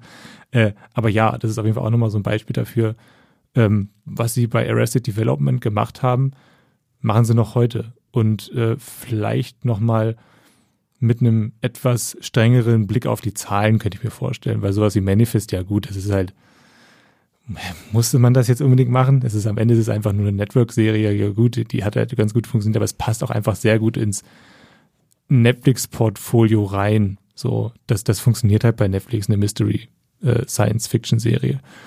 Äh, ja, was ich auf alle Fälle spannend finde, ist, als sie damals Arrested Development geholt haben, war ja Netflix auch noch relativ klein als Plattform und äh, gerade im Hinblick auf die Abonnenten. Während jetzt kannst du halt sowas wie, weiß nicht, Cobra Kai herholen oder You und dann bist du auf einmal derjenige, der das groß macht. Und das finde ich ganz interessant. Also wie, wie du da siehst, wie, wie Netflix einfach an, an Macht letzten Endes also gewonnen hat, dass Netflix selbst so ein Leitungsmedium geworden ist, dass egal was du veröffentlichst, solange das erstmal gut auf Netflix positioniert ist, ist die Wahrscheinlichkeit, dass das unfassbar viele Leute erreicht, schon gegeben. Und das finde ich sehr interessant zu beobachten, weil Karate Kid und You sind ja nämlich keine schlechten Serien von Anfang an gewesen. Das lag ja einfach an den, den Plattformen, an, auf denen es erschienen ist. Also You, Freeform in den USA, Klar, das ist in einem Land. Netflix sagt, hier, die ganze Welt schaut mhm. den Serienkiller zu. Lasst euch, lasst euch entführen äh, und hoffentlich nicht töten. Und ja. äh, Cobra Kai fällt ja auch in die populärste, beliebteste, beste Netflix-Kategorie überhaupt rein. Das ist eine Coming-of-Age Highschool-Serie. Das ist eigentlich wie geschaffen dafür. Und du merkst dann auch ganz eindeutig, dass Cobra Kai ist ja eines der ersten und eines der wenigen YouTube Red Formate gewesen. YouTube hat damals versucht, sich selbst in eine Streaming Plattform zu verwandeln, beziehungsweise diesen Streaming Plattformkomplex richtig mit Abo und so weiter zu etablieren. Was halt nicht funktioniert hat, weil eine ganze Generation, nicht nur eine Generation, eigentlich alle Generationen ab, weiß nicht, 2000, damit aufgewachsen sind, dass man bei YouTube einfach kostenlos kurze, lustige, unterhaltsame Videos schaut und das Konzept, da jetzt Geld zu bezahlen für eine 40-minütige narrativ erzählte Folge oder so, ist ja völlig komisch damals gewesen und halt bei Netflix schon eher akzeptiert und du hast dann diese Reichweite. Und das ist ein ganz großer Schlüssel, um, glaube ich, später, wir haben irgendwie diese, diese Kategorie in einer späteren Phase, äh, so, so random Überraschungshit, mit dem vermutlich keiner gerechnet hat, aber das ist dann einfach so so ein Selbstläufer auf Netflix ja. äh, geworden. So wird da vom Algorithmus ausgespuckt, wird hier auf der Startseite angezeigt, wird hier weiterempfohlen, da positiv entwertet, hat ein cooles Vorschaubild, schwupp, schwupp, schwupp, bist du drinne, der Star spielt mit, das Genre passt, äh, der Tonfall. Ja, ja, der Netflix-Algorithmus, der kann eine Serie ins Scheinwerferlicht schubsen, aber er das kann auch das Gegenteil machen. Er kann es auch äh, außen, also gar nicht erst in den, in den Scheinwerfer reinziehen, sondern es findet immer irgendwo in der Nische statt. Kann, kommt, passiert genauso häufig tatsächlich. Aber das sind natürlich sehr gute, sehr positive Beispiele, die wir jetzt hier gerade hatten. Ja. Das Scheinwerferlicht hätte Netflix doch im Idealfall auch auf seine größten Prestigeproduktionen werfen können.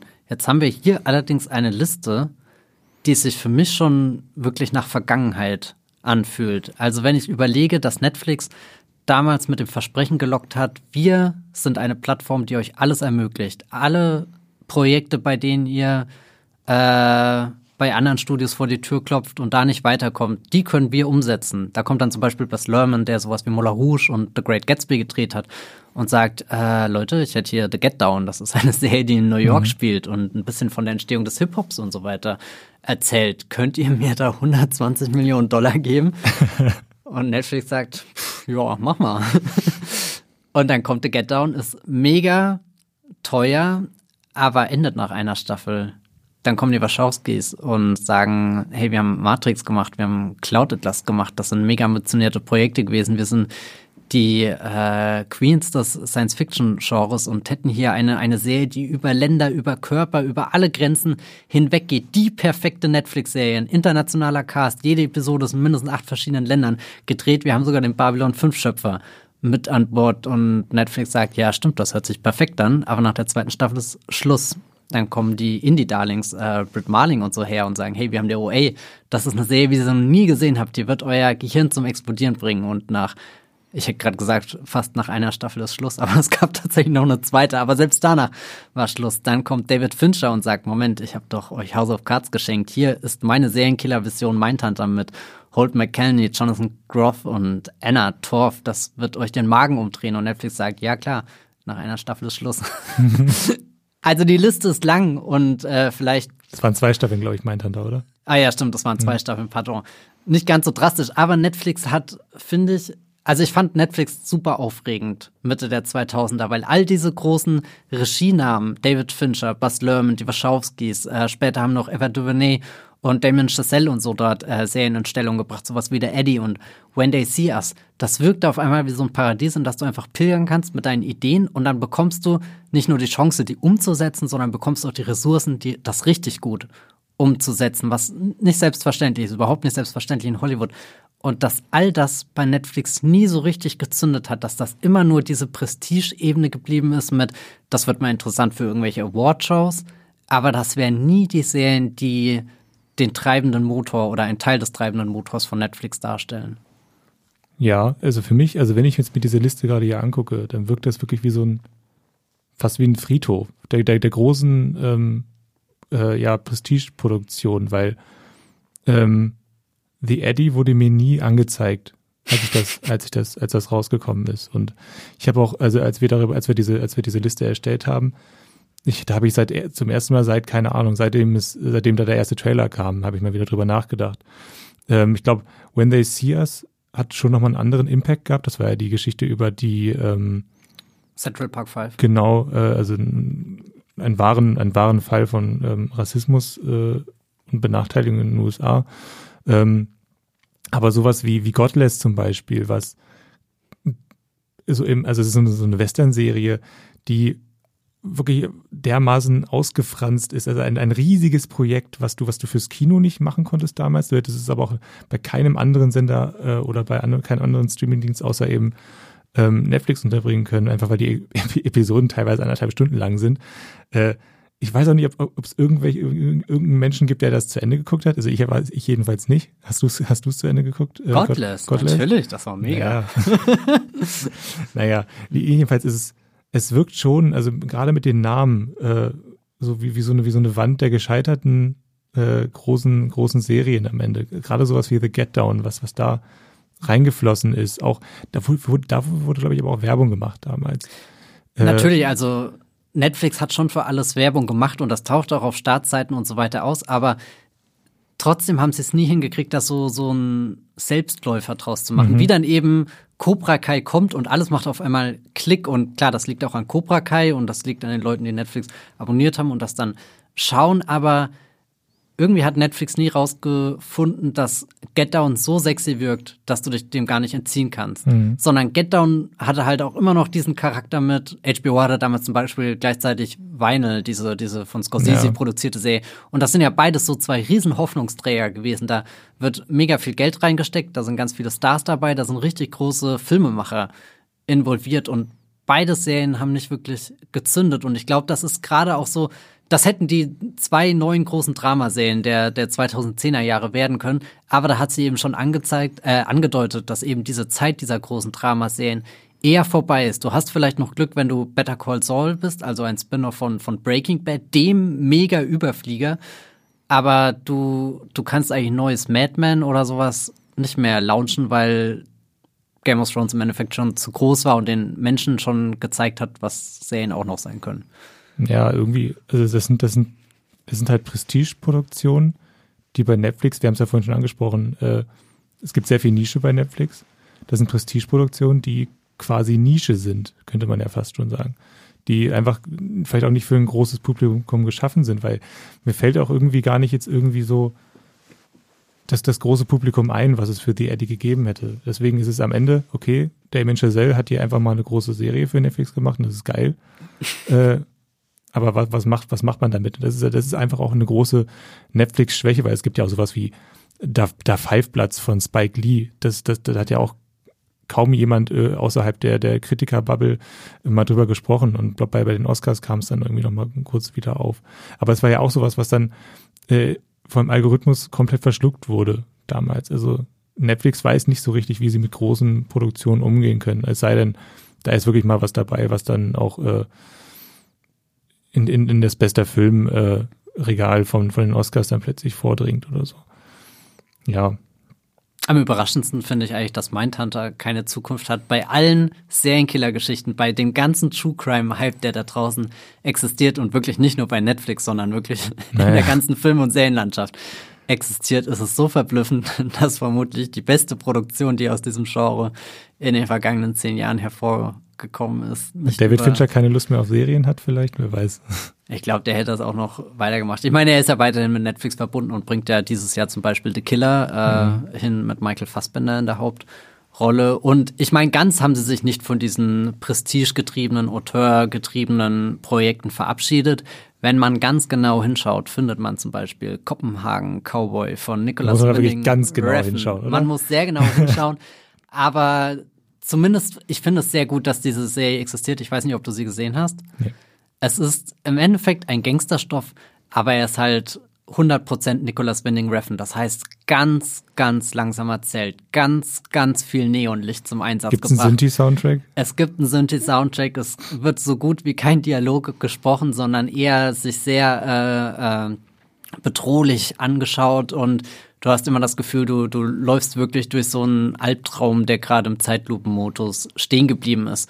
Und völlig egal, wie man die Serie findet oder nicht, aber die trägt 100% die Handschrift äh, des, des Regisseurs, der, der sie umgesetzt hat, nämlich Nicholas Winding Refn, kannst du nahtlos an so Filme wie Neon Demon anschließen. Vielleicht Drive ist da fast schon seine konventionellste mhm. Arbeit, die er abgeliefert hat. Also Netflix ist weiterhin interessiert, sowas rauszubringen, aber halt nicht mehr auf dem 120 Millionen Dollar Budget-Level, mit dem Bas Lerman damals The Get Down umsetzen durfte. Ich habe jetzt keine direkte Zahl gefunden, wie viel äh, Kopenhagen Cowboy gekostet hat, aber es ist nicht mal ansatzweise in dieser Liga, sondern der Prestige-Katalog hat sich im Serienbereich, nehme ich an, da wurde das Budget eindeutig äh, reduziert und man setzt eher auf andere Stoffe und andere Stoffe kann man ja sagen, wir haben jetzt sehr viel US-amerikanisches Serienmaterial besprochen. Aber was Netflix ja eigentlich auszeichnet, ist, dass es überall gleichzeitig ist. Die ganze Staffel ist in allen Ländern, wo Netflix verfügbar ist. Und das drückt dann nicht sowas wie, äh, nicht nur sowas wie Sense8 im Blockbuster-Serien-Level aus, sondern wir haben ganz viele Produktionen aus ganz vielen verschiedenen Ländern, Deutschland natürlich auch mit dabei. Hendrik, mhm. was ist deine liebste deutsche Netflix-Serie in den letzten zehn Jahren gewesen? Oh Gott, das ist jetzt eine schwierige, gemeine Frage, würde ich fast schon sagen. Obwohl, nee, doch, ich glaube, ich kann es so gut beantworten. Nee, es ist auf jeden Fall How to Say Drugs Online Fast. Das ist, glaube ich, die einzige von denen, die ich wirklich richtig genossen habe. Vielleicht noch Skylines dabei, das war diese Hip-Hop-Serie, die leider nur eine Staffel bekommen hat mit Edin Hasanovic. Ähm, ja, doch. Tribes of Europa ist es auf jeden Fall nicht. Tja, ja. schade. Äh, was, was ich noch nicht genannt habe, ist ja Dark. Wollte gerade sagen, als äh, Streamgestöber äh, Podcast äh, hier haben wir die Aufgabe, Dark für alle unsere Redaktionskolleginnen zu erwähnen. Ich glaube, wir beide sind zwar die einzigen, die die Serie jetzt nicht mega geil finden, mhm. beziehungsweise überhaupt gesehen haben. Aber zumindest 1899, die Nachfolgeserie von den Darkmachern, die kann ich äh, definitiv empfehlen. Ich gucke gerade so diese Liste an, die wir rausgeschrieben haben. Und das ist vielfältig. Und ja. das finde ich toll. Also wir haben Sachen von halt äh, richtige Genre-Stoffe, Hardcore-Genre-Stoffe. Wir haben aber auch sowas wie die Tendenz zum Historien-Epos mit Barbaren, das äh, deutsche äh, kurzweilige junge Breaking Bad mit How to Sell Drugs Online, sowas ganz starkes wie unorthodox, was dann auch international Kreise zieht und im Endeffekt die Karriere von Regisseurin Maria Schrader äh, Richtung USA bewegt hat, wo sie jetzt zuletzt She-Set gemacht hat, den großen Weinstein-Film. Und dann auch so richtig ähm, interessante, faszinierende Nischenproduktionen wie das Hausboot, wo hier Olli Schulz einfach ein Hausboot baut und keine Ahnung, wer das sehen musste, aber es existiert irgendwie. Und ich, ich finde es faszinierend, wie, wie, wie diese Stoffe, die du eher auf Plattformen YouTube oder so erwarten würdest, auf du musst einmal. du vor allem die Schulden von, von Olli Schulz, glaube ich, abbezahlen, Ach weil so, das ja, war, da hat er sich ganz schön in die Scheiße geritten damit, mit, mit dem Hausboot. So gut kenne ich mich mit ihm leider überhaupt nicht aus. Aber wo ich gerade schon YouTube anspreche, Life's a Glitch, ist er tatsächlich ein YouTuber hier, Julian Bam, produziert jahrelang äh, äh, Videos auf YouTube, die äh, qualitativ schon über dem Durchschnitt sind und bekommt dann hier die Chance, bei Netflix zu zeigen, was er drauf hat. Das finde ich alles schon interessant und es wirkt un unkonventionell. Es wirkt alles sehr, sehr jung und frisch, was da so ausprobiert wird, auch wenn ich nicht von jedem Netflix-Original aus Deutschland begeistert bin. Dogs of Berlin ist zum Beispiel so eine Serie, wo ich weiß nicht, das, das fühlte sich ganz komisch an. Das Mhm. fühlte sich an, als hätten sie vier Blogs gesehen und einfach gesagt, ja, das wollen wir jetzt auch. Aber das ist ja generell ein Modus, bei dem wirkte- Netflix ja, ja, oft dran als- geht. Wenn du, wenn du halt einem deutschen Regisseur eine Carte Blanche gibst und er kann mal machen, was er will, so wirkte das. Und da hat, ich glaube, hat er dann derjenige, der, ich weiß gar nicht mehr, wer das gemacht hat, hat dann einfach mal gemacht, was er will. Und das war ja wirklich eine Serie, in der alles passiert, gefühlt. Und vor allem sehr viele Drohnenfahrten, das weiß ich noch. Äh, An Drohnenfahrten ist nichts verkehrt. nee, also ich finde, ich finde diese, diese internationale Phase von Netflix tatsächlich ziemlich wichtig. Ist es eine Phase eigentlich nicht, Ich, oder? ich würde, naja gut, ich würde es als eine Unterphase vielleicht noch irgendwie, weil ich glaube, es ist schon eine der wichtigsten Bewegungen, die Netflix in den letzten Jahren gemacht hat, dass sie, dass sie äh, zum einen natürlich sie, sich verfügbar machen in anderen Ländern, dass sie in Indien, in Südkorea, in Deutschland, in Spanien, in Holland, in Dänemark verfügbar sind, aber dass sie dann eben auch für diese Länder Serien produzieren. Weil wenn du natürlich, ähm, weiß ich nicht, eine, eine Genreserie für aus Dänemark für Dänemark machst, dann wird die da auf jeden Fall auch geschaut. Das ist ja schon mal ein garantierter Hit. Ähm, was dann aber quasi das nächste Level dieses, dieses Games ist, ist dann ja eine Serie, wie zum Beispiel House of Cards, zu einem Welterfolg zu machen. Und das hat ja, das hat ja funktioniert. Also du hast dann quasi dadurch, dass du verschiedene Sprachen für Haus des Geldes angeboten hast, dass du verschiedene Synchronisationen und Untertitel angeboten hast. Dadurch konnte dann eben sowas wie Haus des Geldes zu einem Welterfolg werden. Und das gab es vorher nicht. Dass eine, eine, eine Serie, die in, auf Spanisch produziert wurde, in Spanien produziert wurde, dass die auf der ganzen Welt geschaut wird. Das sehen wir dann später noch mit, mit, mit Squid Game, da kommen wir vielleicht nochmal drauf zurück. Das ist, glaube ich, das größte Beispiel für diese Art Netflix-Serie.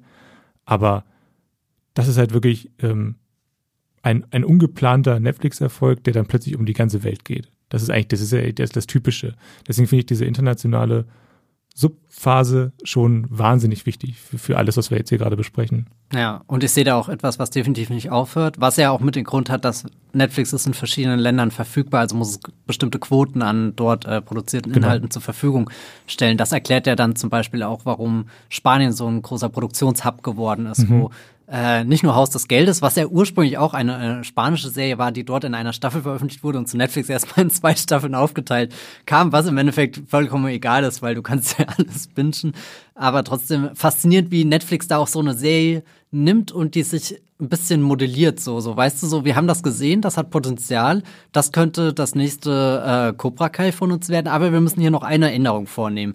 Keiner schaut 16 St- Folgen am Stück oder so, also wenn es keine Comedy-Serie ist. Ich weiß gar nicht, wie viele Folgen House of Cards ursprünglich in seiner ersten Staffel hatte, aber es kam ja dann in Deutschland direkt irgendwie geteilt an. Und gut, sie verwenden dann auch eh ähm, unterschiedliche Begriffe, wie bei House of Cards sind es ja Teile oder, oder Parts oder so, in denen äh, die, die klassischen Staffeln äh, gemessen werden. Aber gerade aus Spanien kommt ja einfach eine, eine Welle an Sachen. Ich erinnere mich noch damals hier, die Telefonistin war dann noch eine so dieser ersten größeren Sachen, aber dann auf alle Fälle Elite. Äh, High Seas, das äh, Mord im Orient Express auf dem, auf dem Wasser in der Titanic.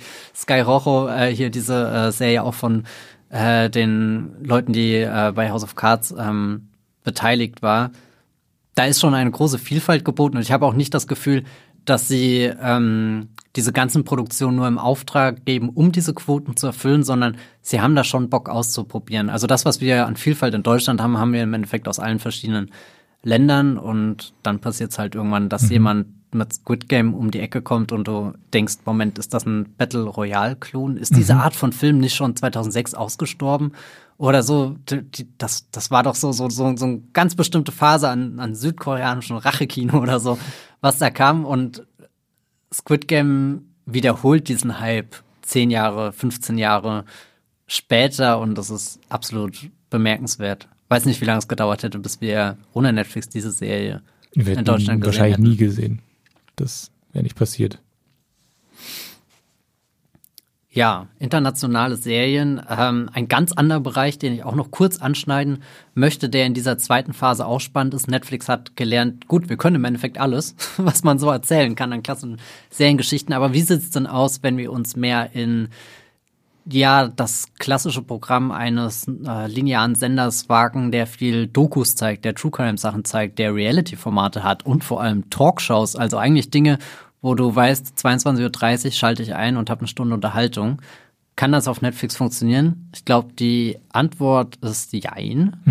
Also ich erinnere mich an Dinge wie die Joel McHale Show oder äh, Chelsea Handler, die versucht hat, ein, ein Talk-Format zu etablieren, was einfach verschwunden ist.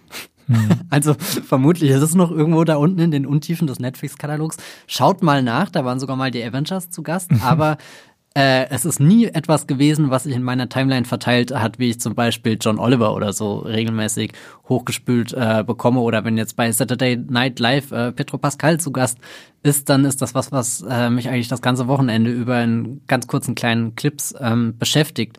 Talkshows haben bei Netflix noch nicht funktioniert, Talk-Formate. Es gibt zwar so, so Vanity-Projects, würde ich eher sagen, wo sie sich dem annähern. Du hast gerade schon die, die, die Royals oder die Ex-Royals äh, erwähnt hier, Harry und Meghan, die ihr, ihre Special-Serie äh, hatten. Ansonsten, glaube ich, hat äh, Netflix den Fokus eher auf halt richtige Serien mit Reality-Bezug ähm, umgelagert, dass dann hier Gwyneth Paltrow, The Goop Lab hat, dass mhm. Marie Kondo ähm, aufräumt. Äh, ja, und dass wir langsam aber sicher wirklich ein etabliertes Feld an Netflix-Reality-Formaten haben, wie Too Hot to Handle, was sogar einen deutschen Ableger jetzt erhält. Da sind wir wirklich eine weite Strecke gegangen, wenn wir überlegen, dass Ultimate Beastmaster, so ein Competition-Game, kannst du dich daran erinnern?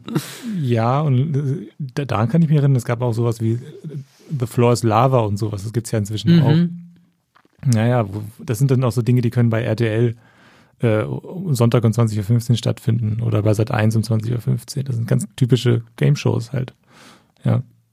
Also da, das funktioniert, glaube ich, inzwischen überraschend gut bei Netflix und Dokumentation und True Crime ist ein Bereich, den sie sowieso die ganze Zeit befeuern und manche Dinge kommen durch. Manchmal hat man sogar sowas wie The Last Dance dabei, manchmal leider eher sowas wie Five Came Back. Das war eine Serie, wo sich um Filmemacher gedreht hat, die im Zweiten Weltkrieg äh, waren und das äh, filmisch äh, verarbeitet haben und äh, The Last Dance, ich glaube, da warst du ganz großer Fan. Mhm. Das von. ist die äh, Michael Jordan ähm, Chicago Bulls Serie, die den letzten Tanz, also die letzte Saison der großen Stars von Chicago Bulls nacherzählt. Das war typische Pandemieserie, wo genau es gab keinen Sport äh, äh, während dieser Phase und dann konnte man sich wenigstens diese diese Basketballserie angucken. Hatte da so ein kleiner Satz. Ja. Aber ich glaube, der mit Abstand äh, größte Bereich ist tatsächlich dieser True Crime Bereich und da gibt es eine Serie, die alles verändert hat, Making a Murder. Ja, ohne Making a Murderer hätten wir jetzt hätten wir jetzt nicht letztes Jahr Dama gehabt zum Beispiel, genau. also die Jeffrey Dahmer Serie. The Making Murderer war, ja ähm, eine richtige True Crime Serie, also wirklich eher dokumentarisch nacherzählt. Ein, ein Fall von einem vermeintlich unschuldig ähm, inhaftierten Mann irgendwo in den USA. Hat das, das ging dann ja auch so weit, dass es dann bei Reddit irgendwie äh, wurden da auch Hinweise zusammengeklaubt und so weiter. Es war ein riesiger viraler Hit. Sowas. Äh, und seitdem, glaube ich, gibt's jetzt, weiß nicht, jede Woche bestimmt eine neue äh, True Crime Serie, die dann irgendwo auf Platz sieben der, der, der, der, ja, der besten ja, Netflix-Serien ja, einsteigt oder so. Und da müssen wir, müssen wir uns dann da in einer Moviepilot-Redaktion mit beschäftigen und gucken, was das eigentlich ist. Ja. Ich glaube, sie wechseln sich gerade ab. Eine Woche ist es eine Serie, die nächste Woche wieder nur ein Doku, mhm. äh, True Crime Spielfilm. Aber also da gibt's, da kann man sich ewig verlieren. Ich bin jedes Mal wieder verblüfft, was für einen Fall sie ausgerollt haben. Und ist dann natürlich auch irgendwann fraglich, wie natürlich diese Geschichten noch erzählt sind, weil da ist Making a Murderer sowohl der Grundstein irgendwie dieses Hypes gewesen, als auch dann schon das erste große Problem, als zwar Staffel 2 kam und du merktest halt, es gibt eigentlich keinen Grund, dass diese zweite Gott, Staffel existiert, sondern im Endeffekt wird es jetzt eigentlich so, dass du sagst, eigentlich war das interessant, eigentlich wurden da große Ungerechtigkeiten und unfassbare Dinge aufgewiesen und die zweite Staffel wirkt eher so, okay, jetzt beuten wir das richtig aus. Da finde ich dann schon eher spannend, dass sowas wie American Vandal entstanden ist, was eine mhm. äh, Mockumentary war, die sich eigentlich auch ein bisschen in unseren Coming-of-Age Highschool-Sektor einordnen lässt und die mit ganz viel äh, Meta-Humor quasi eine äh, Geschichte erzählt, wo, glaube ich, jemand einen großen Penis im Schulgebäude ja, ja, oder auf werden Auto so oder? Autos, Autos mit, damit besprüht. Ja, Genau, dann wird das ja. dann anhand der, der, der Zeichenart wird es dann nachvollzogen, äh, wer das denn gewesen sein könnte und so weiter. Eine, ohne, ohne Übertreibung eine der besten Netflix-Serien, glaube ich, die je produziert wurde. Also wirklich, ich glaube, zwei Staffeln davon, die sind beide brillant, tatsächlich. Äh, was wir, glaube ich, auch noch erwähnen müssen bei True Crime ist ja eigentlich Tiger King, ne? Auch ein Pandemie-Hit. Oh, ja, natürlich. Also ja, also das ja, ist ja. ein riesiger viraler Hit auch. Also auch, glaube ich, auch ein Pandemie-Hit gewesen. Also gab es auch zwei Staffeln. Nee, und Moment. doch, doch, doch, doch, Ja. natürlich. Und die zweite Staffel gleiches Problem wie äh. Making a Murder. Und Also- im Endeffekt American Vandal auch. Ja. naja, American Vandal war die zweite Staffel eigentlich auch super. Also, naja. Na gut. Ich würde sagen, äh, wir kommen endlich zum Ende von dieser Phase 2. Keine Angst, das wird jetzt nicht noch äh, zwei, dreimal so weitergehen. Phase 2 ist einfach die mit Abstand größte Phase gewesen, wo Netflix, wie gesagt, alles ausprobiert hat, alles an die Wand geworfen hat, geschaut, was bleibt kleben. Und der letzte große Punkt ist dann natürlich, was sind unsere Flaggschiff-Serien? Diese Frage, was wird unser nächstes House of Cards. Müssen wir uns da weiterentwickeln? Die Welt um uns rum entwickelt sich weiter. HBO hat dieses Game of Thrones und das hört einfach nicht auf, an Popularität zu gewinnen. Da werden nicht nur die Fans mehr, sondern die Staffeln werden größer, komplexer und auch teurer. Du guckst irgendwann Staffel 8 und denkst, oh mein Gott, bin ich hier in so einem, weiß nicht, Herr der Ringe Fantasy Blockbuster mit riesigen Schlachten. Und das hat Netflix natürlich auf dem Schirm gehabt, dass House of Cards nicht für immer der Goldstandard äh, des seriellen Erzählens sein wird, im Sinne von, wie hochwertig, wie blockbusterhaft, wie, wie stark groß äh, kann sich das anfühlen, sondern Netflix hat natürlich versucht, sein eigenes Game of Thrones zu finden. Und da kommen wir auf die 90 Millionen Dollar teure erste Staffel von Marco Polo zu sprechen. Hendrik, hast du das damals wahrgenommen als das nächste Game of Thrones? Ich habe das nicht geguckt tatsächlich. Gar nicht geguckt. Gar nicht geguckt. Ähm, ist, es, ist, es, ist, es, ist es wirklich so schlimm, dass ich es nicht geguckt habe? Ist es wichtig? Muss ich es geguckt haben, um, um Seriengeschichte zu verstehen? Ich finde ja, weil einerseits diese Unmengen an Ressourcen da sind, die Netflix investiert hat, um diese Serie in Stellung zu bringen, aber die Serie sich definitiv noch nicht so angefühlt hat wie die Next-Level-Blockbuster-Serien, die wir in den vergangenen Jahren ähm, gesehen haben und wo Netflix dann eigentlich mit seinem, seinem nächsten Anlauf auch schon ziemlich zielsicher reingesprungen hat, äh, ist nämlich äh, Stranger Things. Das fühlt sich an wie eine Blockbuster-Serie, die richtig bei Netflix groß geworden ist. Du hast irgendwas mit 80er Jahre Nostalgie, schaust da zurück, aber erzählst gleichzeitig irgendwas, was in dem Moment auch eher nur auf Netflix ähm, stattfinden kann. Gut, im Kino gab es auch schon Dinge wie, wie Super 8 von J.J. Abrams zum Beispiel, der war ja im Endeffekt der Stranger Things Vorgänger für das Kino, aber bei Marco Polo hatte ich immer das Gefühl, die ist, da hat jemand sich sehr viele Notizen gemacht und überlegt, wie könnte ich den perfekten naja, eben Game of Thrones Klon modellieren. Was habe ich da für Abenteuerstoffe, die mir zur Verfügung stellen? Welche Welten, wie kann ich das mit meinem internationalen, äh, diversen Anspruch ähm, vereinen? Und im Grunde hat äh, Marco Polo auch absolut beeindruckende Episoden, auch welche die, die Schlachten technisch an damalige Game of Thrones ähm, Momente hingereicht haben. Aber es ist nie eine Serie, die Drive entwickelt hat. Nie eine Serie, die wirklich gesagt hat, du musst das jetzt am Stück durchbingen. Das ist gerade der Moment, der in der Serienwelt passiert, sondern eher mit, okay, ich bin auch da, ich war irgendwie sau teuer, aber ich bin auch nur da. Ich habe eigentlich nicht wirklich was zu sagen. Und ich glaube, das hat Netflix sehr schnell verstanden, dass deine Serien auch irgendwo ein Statement machen müssen. Und dann kommt Stranger Things daher und sagt, ihr liebt alle die 80er, wir auch, aber guck mal, in den 80ern ist Eleven. Und Eleven ist das größte Geheimnis. Ihr werdet so obsessed sein, was mit Eleven los ist, warum sie das kann. Also, Ja, keine Ahnung. Ich glaube, Stranger Things ist das erste Mal, dass sie wirklich einen Blockbuster geschaffen haben Serien. Ja, du hast, wir haben ja vorhin gesagt, sie haben jetzt in dieser Phase sehr viel ausprobiert. Und ich glaube, ja, hier probieren sie eben auch, wie sie einen Blockbuster überhaupt äh, erschaffen können. Und da finde ich es ganz interessant, was du gerade gesagt hast, dass es sich, ähm, dass sich Marco Polo so anfühlt, als hätten sie sich da sehr viele Notizen gemacht, weil ich glaube, das haben sie bei Stranger Things eben genau nicht gemacht. Bei Stranger Things haben sie einfach auf ähm, die Vision von den Duffer-Brüdern vertraut auf den Pitch, der einfach wahrscheinlich sehr, sehr ähm, spannend klang. Und dann wurde daraus ein Blockbuster. Und dann wurde daraus eben wirklich dieser, dieser weltweite Hit, ähm, der sich jetzt zu einer der beliebtesten Serien überhaupt entwickelt hat. Jetzt sind wir bei fünf Staffeln inzwischen und wenn irgendwann die fünfte Staffel rauskommt, dann wird das an eins der größten äh, Events des Jahres, sagen wir mal 2024 oder so. Dieses Jahr kommt hier nicht mehr. Dreharbeiten beginnen im Mai 2023, äh, kam letztens raus.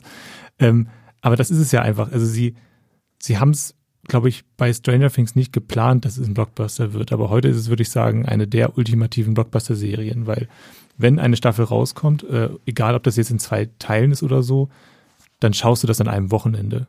Du guckst definitiv diese, diese, keine Ahnung, eins bis, äh, oder, oder ich glaube, beim, beim letzten Mal war es zweigeteilt, da waren es dann vier Episoden, glaube ich, pro Teil oder so. Das guckst du dann an einem Wochenende weg. Und das ist dann, das ist dann eben wirklich ein richtiger Event. Also das ist wirklich sagen, der, der beste Outcome, das beste Ergebnis davon, wie Netflix Serien produziert, indem sie wirklich auf viele verschiedene Pitches vertrauen und irgendwas, irgendwas bleibt dann eben wirklich kleben und bleibt, bleibt dann eben auch von mir aus dann eben acht Jahre lang kleben. Das ist dann eben sowas wie Stranger Things. Aber es ist eben dann, da ist dann ja wirklich dann Marco Polo sowas, was dann eben 90 Millionen Dollar kostet, das extreme Gegenbeispiel davon wo du wirklich denkst, okay, das muss jetzt ein Hit werden, aber niemand interessiert es, weil es eben keinen Drive entwickelt. Ja. Ich finde diese Phase sehr spannend, wo sie rausgefunden haben, okay, A, wir brauchen Blockbuster und B, was könnte unser Netflix-Blockbuster sein? Und da haben wir auf dem Weg dahin noch so wirklich aufwendig umgesetzte Geschichten gehabt, wie Altered Carbon, Lost in Space, wo sie die nächste große Science-Fiction-Serie, es gab damals sowas wie der Expans, es gab natürlich in den 2000ern Battlestar Galactica und so, die die äh, die, die schon irgendwie so eine Benchmark gesetzt haben. Einerseits so, das könnte audiovisuell drin sein, aber das könnte auch äh, auf der anderen Seite thematisch äh, hier diskutiert werden. Und ich glaube, da haben sie sich sehr schwer getan, so, so parallel zu Stranger Things noch was aufzubauen, was, was wirklich groß ist. Und es haben sich dann eher so, so Subsachen entwickelt, wie Mike Flanagan, hier der Horrorregisseur, hatte davor schon so ein paar Filme bei Netflix, hat dann The Haunting of Hill House gemacht, was riesengroß war. Mhm. Also kam als nächstes The Haunting of Bly Manor und äh, dann noch so äh, Midnight Mass und ich weiß gar nicht, wie jetzt seine letzte Serie hieß, Grusel um Mitternacht. Ja, das war dann. äh, ähm, aber ja, wo, wo, wo, wo du dann verschiedene Genre einfach ausprobierst. Wie gesagt, Lost in Space, Altered Carbon, schauen wir, was ist Science-Fiction-technisch drin. Hier haben wir jemanden, der sich gut im Horror auskennt, dem einen eigenen Drive geben kann, einen eigenen Charakter. Da hat's funktioniert, würde ich sagen. Definitiv. Was mhm. Flanagan an, an Horrorgeschichten bei Netflix in den vergangenen Jahren geschaffen hat, das hat wirklich äh, sich selbst ver, ver, ver, verständigt. Nein. Jetzt ist er weg. ja, genau.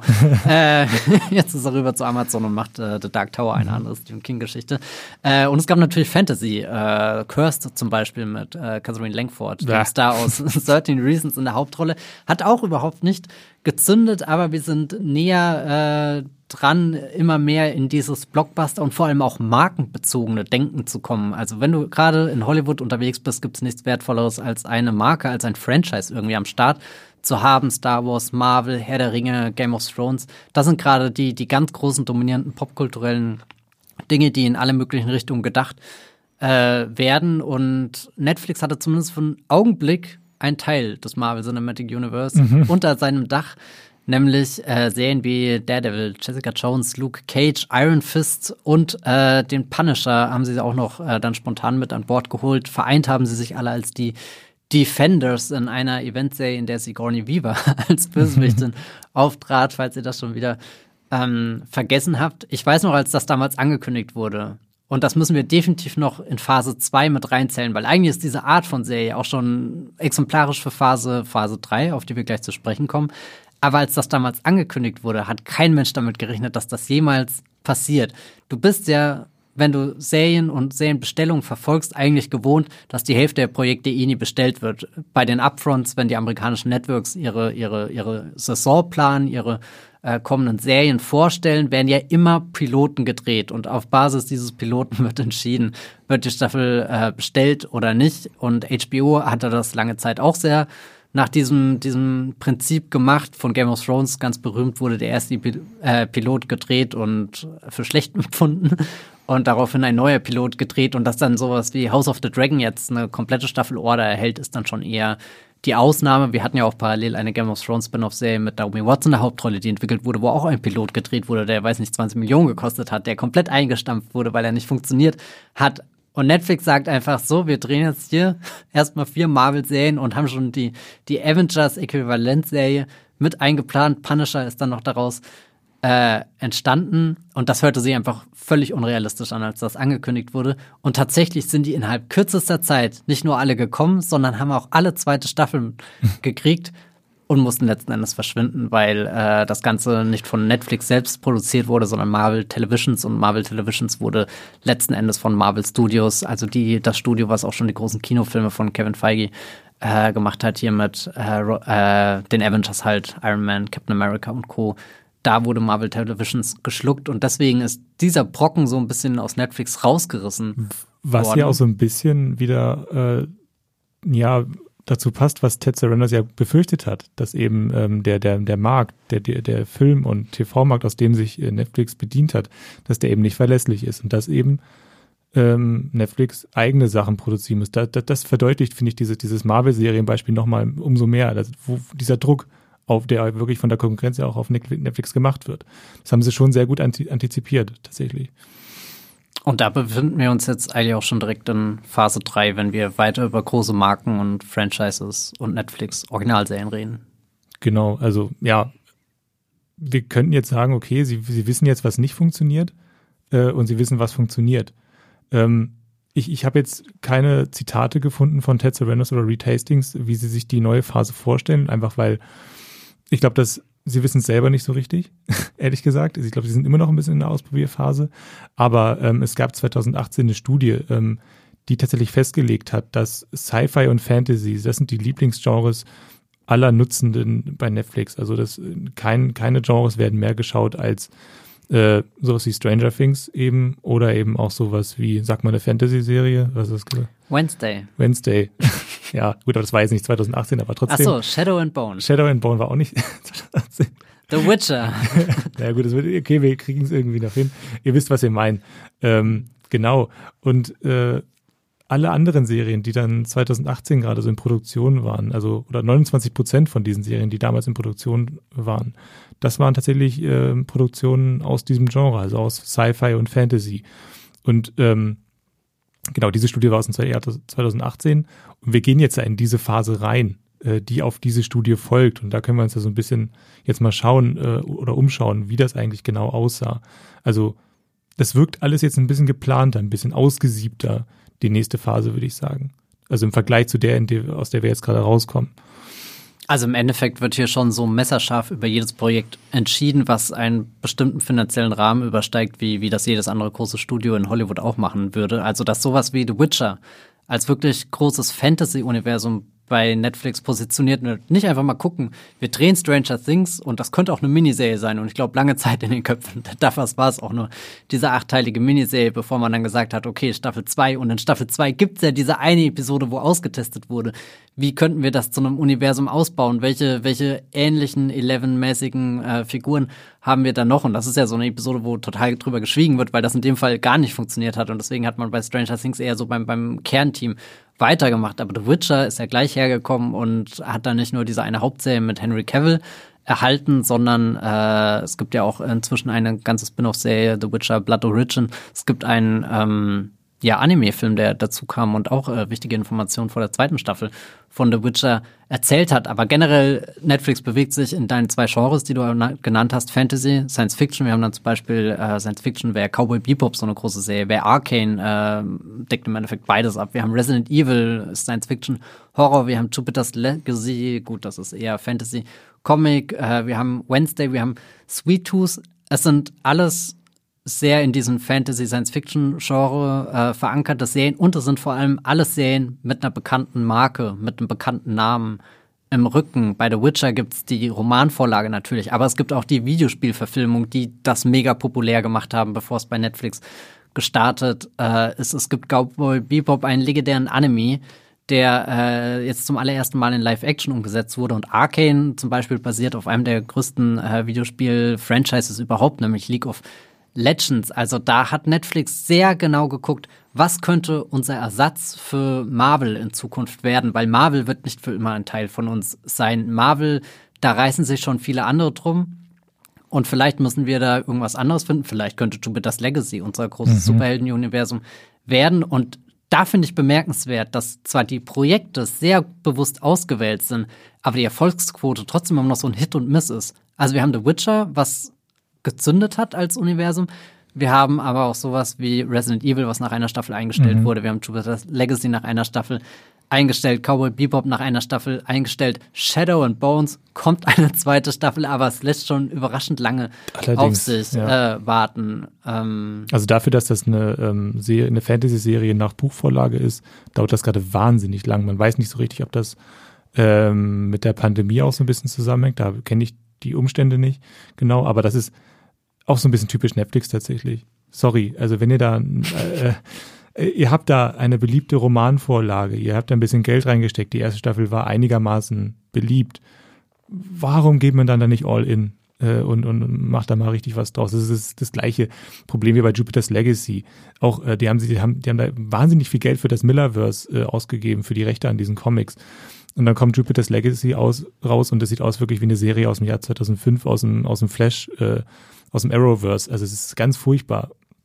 Deswegen, da weiß man ja noch nicht so richtig, ob der, ob dieses, ob sie noch, ob sie wirklich schon einen Blockbuster planen können. Ich glaube, sie erkennen schon ein bisschen mehr, was ein potenzieller Blockbuster-Stoff ist, aber können sie ihn auch wirklich produzieren? Da ist, da ist, da ist Netflix immer noch in so einem Lernprozess, glaube ich, drin.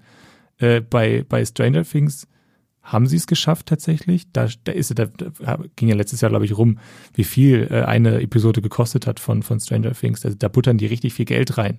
Äh, da haben sie verstanden, dass wenn du einen Blockbuster auf deine, auf deine, auf deine Plattform bekommen möchtest, dann muss er auch nach einem Blockbuster aussehen. Das ist eben bei äh, Jupiter's Legacy, bei Shadow and Bow mit Abstrichen, mh, hm, bei, bei The Witcher ebenfalls mit Abstrichen gerade mal oder manchmal auch eben nicht so. Ja. Weißt du, welche Serie ich da immer sehr faszinierend finde? Umbrella Academy. Weil das ist ja eine, die definitiv in dieser zweiten Phase entstanden ist, wo viel ausprobiert wurde, aber wo man auch schon wusste, gut, wenn wir dann eine Vorlage oder sowas im Rücken haben, hat das großes Potenzial. Da treffen wir auch gerade genau den Superheldennerv. Und Umbrella Academy ist immer so kurz davor, zu einem richtigen Blockbuster zu werden, aber letzten Endes haben sie es auch nie gemacht und jetzt ist die Serie sowieso äh, mit ihrem Ende konfrontiert und vermutlich Geschichte.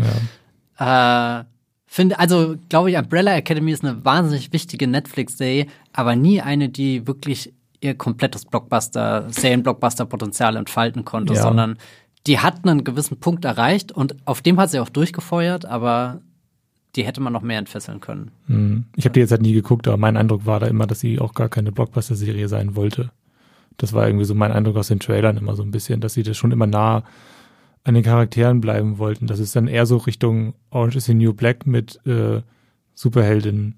Äh, Elementen vielleicht war. So. Es ist vielleicht ein bisschen so wie Heroes. Okay. Also Heroes, mhm. diese NBC-Serie aus den 2000ern, du hast auch Superhelden und du hast vor allem noch über 20 Episoden pro Staffel und da passiert ja auch jedes Mal eigentlich der Weltuntergang, der verhindert mhm. werden muss. Die, die schlimmstmöglichste Katastrophe in ganz apokalyptischen äh, Vorzeichen, die überall gestreut werden. Und ich glaube, sowas steckt im Endeffekt in Umbrella Academy auch mit drinne, aber dann eben, wie du gesagt hast, der Fokus auf die Figuren. Und das war bei Heroes im Endeffekt auch das, was immer am wichtigsten war, die, mhm. die äh, Familienbeziehungen, die äh, freundschaftlichen Beziehungen, die eigenen Konflikte, die die Figuren mit sich austragen. Und das ist auch eigentlich vollkommen legitim. Ich finde es nur bei Umbrella Academy, habe ich mich immer gefragt, kommt irgendwann dieser Sprung, aber er kam nicht. Ja, trotzdem können, was wir ja festhalten können, ist, äh, also warum wird in diese Serie nicht mehr Geld reingesteckt? Warum sieht Cowboy Bebop aus, wie es aussieht? Warum wird dann, und dann ist ja die Frage, oder nee, anders, äh, in andere Dinge wird ja viel Geld reingesteckt, zum Beispiel in Leute wie äh, Shonda Rhimes und Ryan Murphy. Oh, das ist eine sehr gute Überleitung, weil wenn wir uns diese dritte Phase anschauen, haben wir ja nicht nur Marken, also IPs, Intellectual Properties, die äh, bemüht werden, um daraus äh, weitere Geschichten zu holen, sondern halt auch einfach mal Talente in Hollywood. Und Shonda Rhimes, Ryan Murphy sind eigentlich die zwei größten Serienmacherinnen des amerikanischen klassischen Fernsehs, die man in den letzten Jahren hatte. Also äh, Ryan Murphy hat hier das American Horror Story Franchise gelauncht, was seit Jahren erfolgreich läuft, äh, Ableger produziert wie American Crime Story. Shonda Rhimes ist, glaube ich, durch Grey's Anatomy sowieso schon unsterblich geworden, hatte dann auch noch sowas wie Scandal, die auch lange Zeit erfolgreich auf ABC und die wurden wirklich mit Mega-Deals geködert und da untertreibt Hendrik nicht, wenn er äh, sagt, da wurde äh, Geld in die Hand genommen. Shonda Rhimes hat einen Vierjahresdeal 2017 abgeschlossen für 100 Millionen und äh, Ryan Murphy 2018 einen Fünfjahresdeal für 300 Millionen. Das sind Zahlen, die sind überhaupt nicht selbstverständlich. Und das hat auch damals für sehr viel Aufsehen äh, gesorgt, weil sowohl Shonda Rhimes als auch Ryan Murphy hatten ja ein Zuhause. Also Shonda Rhimes hätte vermutlich bei ABC jede Serie durchwinken können, solange der Pilot einigermaßen überzeugt hätte. Und mein Ryan Murphy hat zum Beispiel bei FX ja auch alles ausprobiert, wozu er Lust hatte. Und den hat dann Netflix diese Carte Blanche gegeben und herauskam. Ja, was kam heraus? Mm, ja, Hollywood äh, zum Beispiel. ich äh, find's gut, dass du gleich mit der unbekanntesten Serie anfängst. Mhm. Äh, wie hieß die nochmal? Ratchet? Ja, Ratchet. Äh, genau. das Prequel zu Einer Flug übers Kuckucksnest. Richtig, äh, aber eben auch sowas wie Dama. Dama ist ja der, ähm, die Serie, die diesen Deal am Ende so ein bisschen gerettet hat. Dama wir reden hier, Achtung, gerade über Ryan Murphy, ja. Ja, genau, wir reden über Ryan Murphy, genau. Äh, ja, Dama wird ja auch fortgesetzt, äh, wie auch immer. genau. Ähm, ja, bei, bei, bei Shonda Rhimes, ähm, da ist es ja eben sowas wie Bridgerton und Inventing Anna. Die haben, das gab es vorher schon mal eine andere Serie? Oder sind es nur die Ich glaube, Bridgerton ist die allererste und ja. auf alle Fälle haben beide gezündet. Also das ja, finde genau. ich bei den Shonda Rhimes Serien, dass das im Endeffekt der günstigere Deal irgendwie für Netflix war und jetzt auch ich glaube, über den Ryan Murphy Deal wird immer mehr geschrieben, mehr berichtet mhm. irgendwie, weil das halt auch diese Megasumme war und, und Ryan Murphy generell halt auch so ein richtiger Macher ist. Also der hat ja bei Netflix nicht nur jetzt ganz viele Serien äh, rausgehauen, sondern auch noch diverse äh, Filme, äh, Produktionen und so weiter. Und weiß nicht, wenig davon hat so richtig gegriffen. Also es gab Hellsten eine, eine Serie hier, Miniserie mit Ewan McGregor in der Hauptrolle, also eigentlich auch so ein absolutes Prestige-Projekt, was dann aber auch nur über diesen Prestige-Radar gerade so gekommen ist und für den Rest der Welt auch schon wieder vergessen und jetzt erst so wirklich auf den letzten Drücker nochmal der Watcher rausgehauen und da mal, während Shonda Rhimes kommt mit Bridgerton und das ist einfach ein, ein phänomenaler Erfolg, wo ich das Gefühl hatte, da war sie deutlich besser auf Netflix abgestimmt und was beim Netflix-Publikum abgeht, während Ryan Murphy einfach kam und halt Netflix als Spielwiese genutzt hat und wer kann es ihm verübeln. Hm. Also eigentlich, eigentlich, eigentlich bewundere ich ihn dafür, dass er einfach kam und halt die Sachen durchgezogen hat, weil wer hätte dann eine Serie wie Hollywood durchgewunken? Vermutlich niemand. Hm.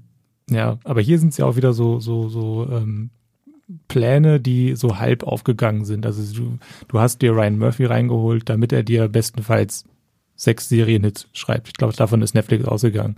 Und ein neues American Horror Story ja. war halt einfach nicht dabei. Genau. Richtig, das, das, das, das, ist, das, das versuchen sie, glaube ich, so ein bisschen aus Dama rauszuholen. Und da ist es eben ganz spannend, weil wir haben jetzt noch die Sektion unabsichtlich erfolgreich. Und da sind dann eben so Serien drin wie Queen's Gambit. So, die ging 2021, meine ich, auch so eine Pandemieserie, komplett durch die Decke. Äh, Anya Taylor-Joy spielt mit, äh, Albtraumkönigin, äh, äh, großer Horrorstar.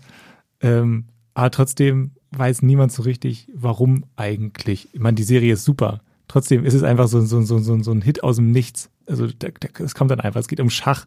Es geht um, um eine, eine ausgedachte ähm, Schach, um ein ausgedachtes Schachtalent und ähm, wird gespielt von Anna Taylor Joy und es ist alles großartig. Du, du, guckst die Serie wirklich in einem Rutsch weg und es macht Spaß. Aber niemand hat diesen Erfolg geplant. Das ist ja einfach wieder so ein typischer, typischer Netflix-Hit.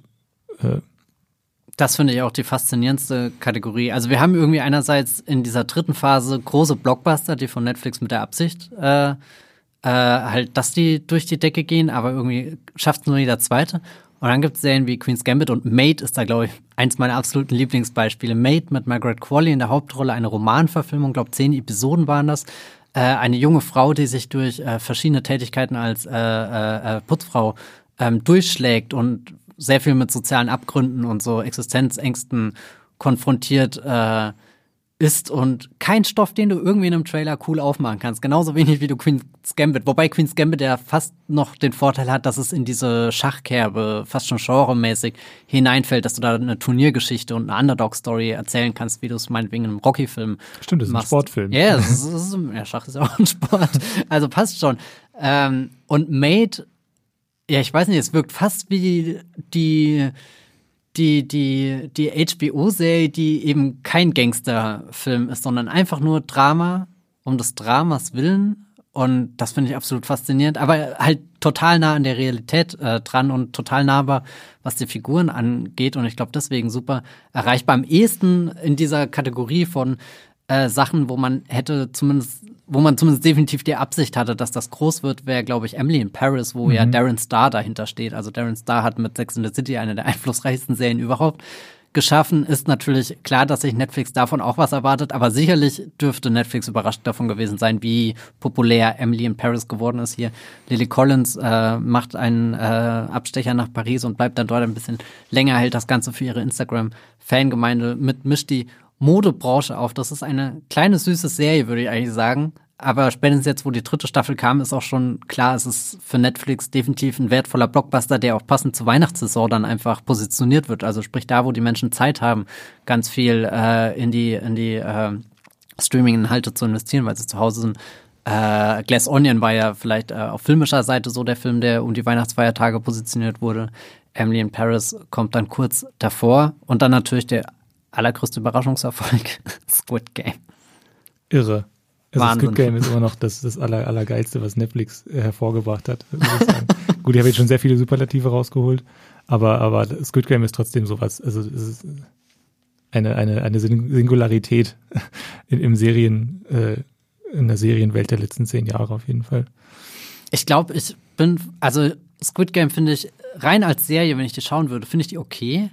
Aber das, was es irgendwie auf Netflix geworden ist, mhm. dieses popkulturelle Phänomen, das finde ich komplett faszinierend. Und da ist auch wieder Netflix als Plattform mit Reichweite, glaube ich, so der, der Schlüssel in der, in ja. dem Aufstieg, den die Serie hingelegt hat, weil das könnte ja genauso wie Haus, auf Geld, Haus des Geldes sein. Irgendwie äh, läuft da irgendwo vor sich hin und keiner entdeckt es. Oder Cobra Kai. Mhm. Äh, Squid Game auf YouTube Red.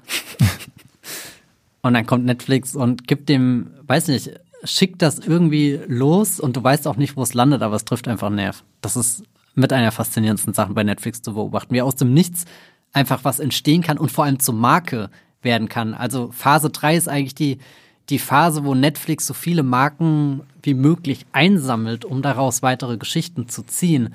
Und mit Squid Game schafft Netflix womöglich am effizientesten das, was es davor mit Netflix, äh, mit Stranger Things geschafft hat. Stranger Things ist eine pure Netflix-Marke, mhm. Squid Game jetzt auch. Und ansonsten haben wir hier sehr viele Serien, die sich auf andere vorherige Geschichten schon beziehen. Und ich glaube, das ist ein absoluter Glücksfall. Ja. Und kann Netflix auch nicht timen. Also haben zwar viel rausgefunden, aber das noch nicht.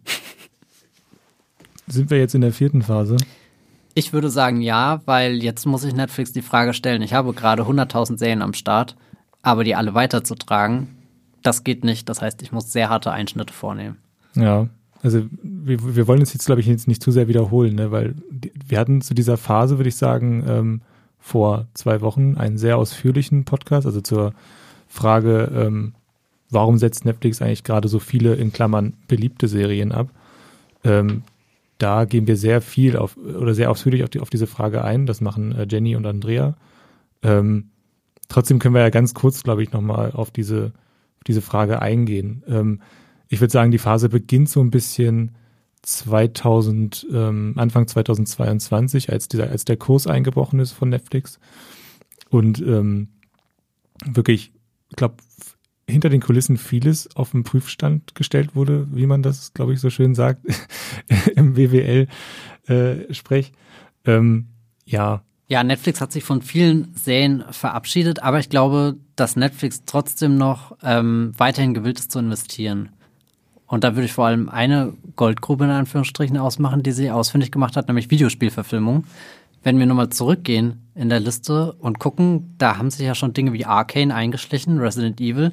Aber wenn wir schauen, was für Marken in Zukunft noch auf uns zukommen könnten, wenn sie denn wirklich alle umgesetzt werden, stehen da Sachen wie Assassin's Creed, Splinter Cell, Gears of War, Bioshock, The Division, Far Cry, Pokémon Horizon Zero Dawn und das sind noch lange nicht alle. Das sind jetzt nur die populärsten, die selbst mir als Nicht-Gamer etwas sagen. Und das finde ich absolut bemerkenswert, wo, wo Netflix gerade bei jeder Serie auf den Prüfstand stellt, wird die wirklich verlängert und dann so was wie 1899 das richtig hart treffen kann und nach dem Cliffhanger, also wo die Serie eigentlich an einem Punkt ist, wo sie sagt, und jetzt werde ich mich in was völlig Neues noch verwandeln. Ihr müsst wirklich erst diese zweite Staffel schauen, um herauszufinden, was wirklich in mir steckt. Das ist eigentlich ein wahnsinnig spannender Punkt. Ich glaube, Netflix 2013, 14, 15 hätte definitiv gesagt, oh mein Gott, ich kann es gar nicht abwarten, was in dir steckt. Ich will das unbedingt sehen. Diese zweite Staffel ist safe. Das sind all diese zweiten Staffeln, die sowas wie Mindhunter und so noch bekommen haben. Diese, weiß nicht, war fast selbstverständlich, dass eine Netflix-Serie weitergeht. Also, dass eine Netflix-Serie schon nach der ersten Runde geendet hat äh, in der ersten Hälfte der 2010er Jahre, war eher eine Seltenheit. Aber jetzt passiert das bei unfassbar vielen Formaten. Aber im Videospielbereich wird sehr viel investiert und das finde ich interessant, weil die Erfolgsquote bisher nicht so überragend ist. Arcane, klar, Ausreißer, Resident Evil, genau das Gegenteil. Super schlecht angekommen, auch nicht wirklich viel geschaut, dürftig umgesetzt und so entweder sind das gerade auch alles so Testballons, um halt, damit sie rausfinden, mhm. was müssen wir da wirklich mitbringen. Ich hoffe, Sie gucken gerade ganz aufmerksam The Last of Us. Das wäre, äh, glaube ich, auch was, was ich eben raten würde. Ja, weil ich finde es auch sehr überraschend, wie sehr Sie gerade auf, ähm, auf Spieleverfilmung gehen, weil eigentlich ist das ein Konzept, was in den letzten Jahren sich als nicht besonders tragfähig erwiesen hat.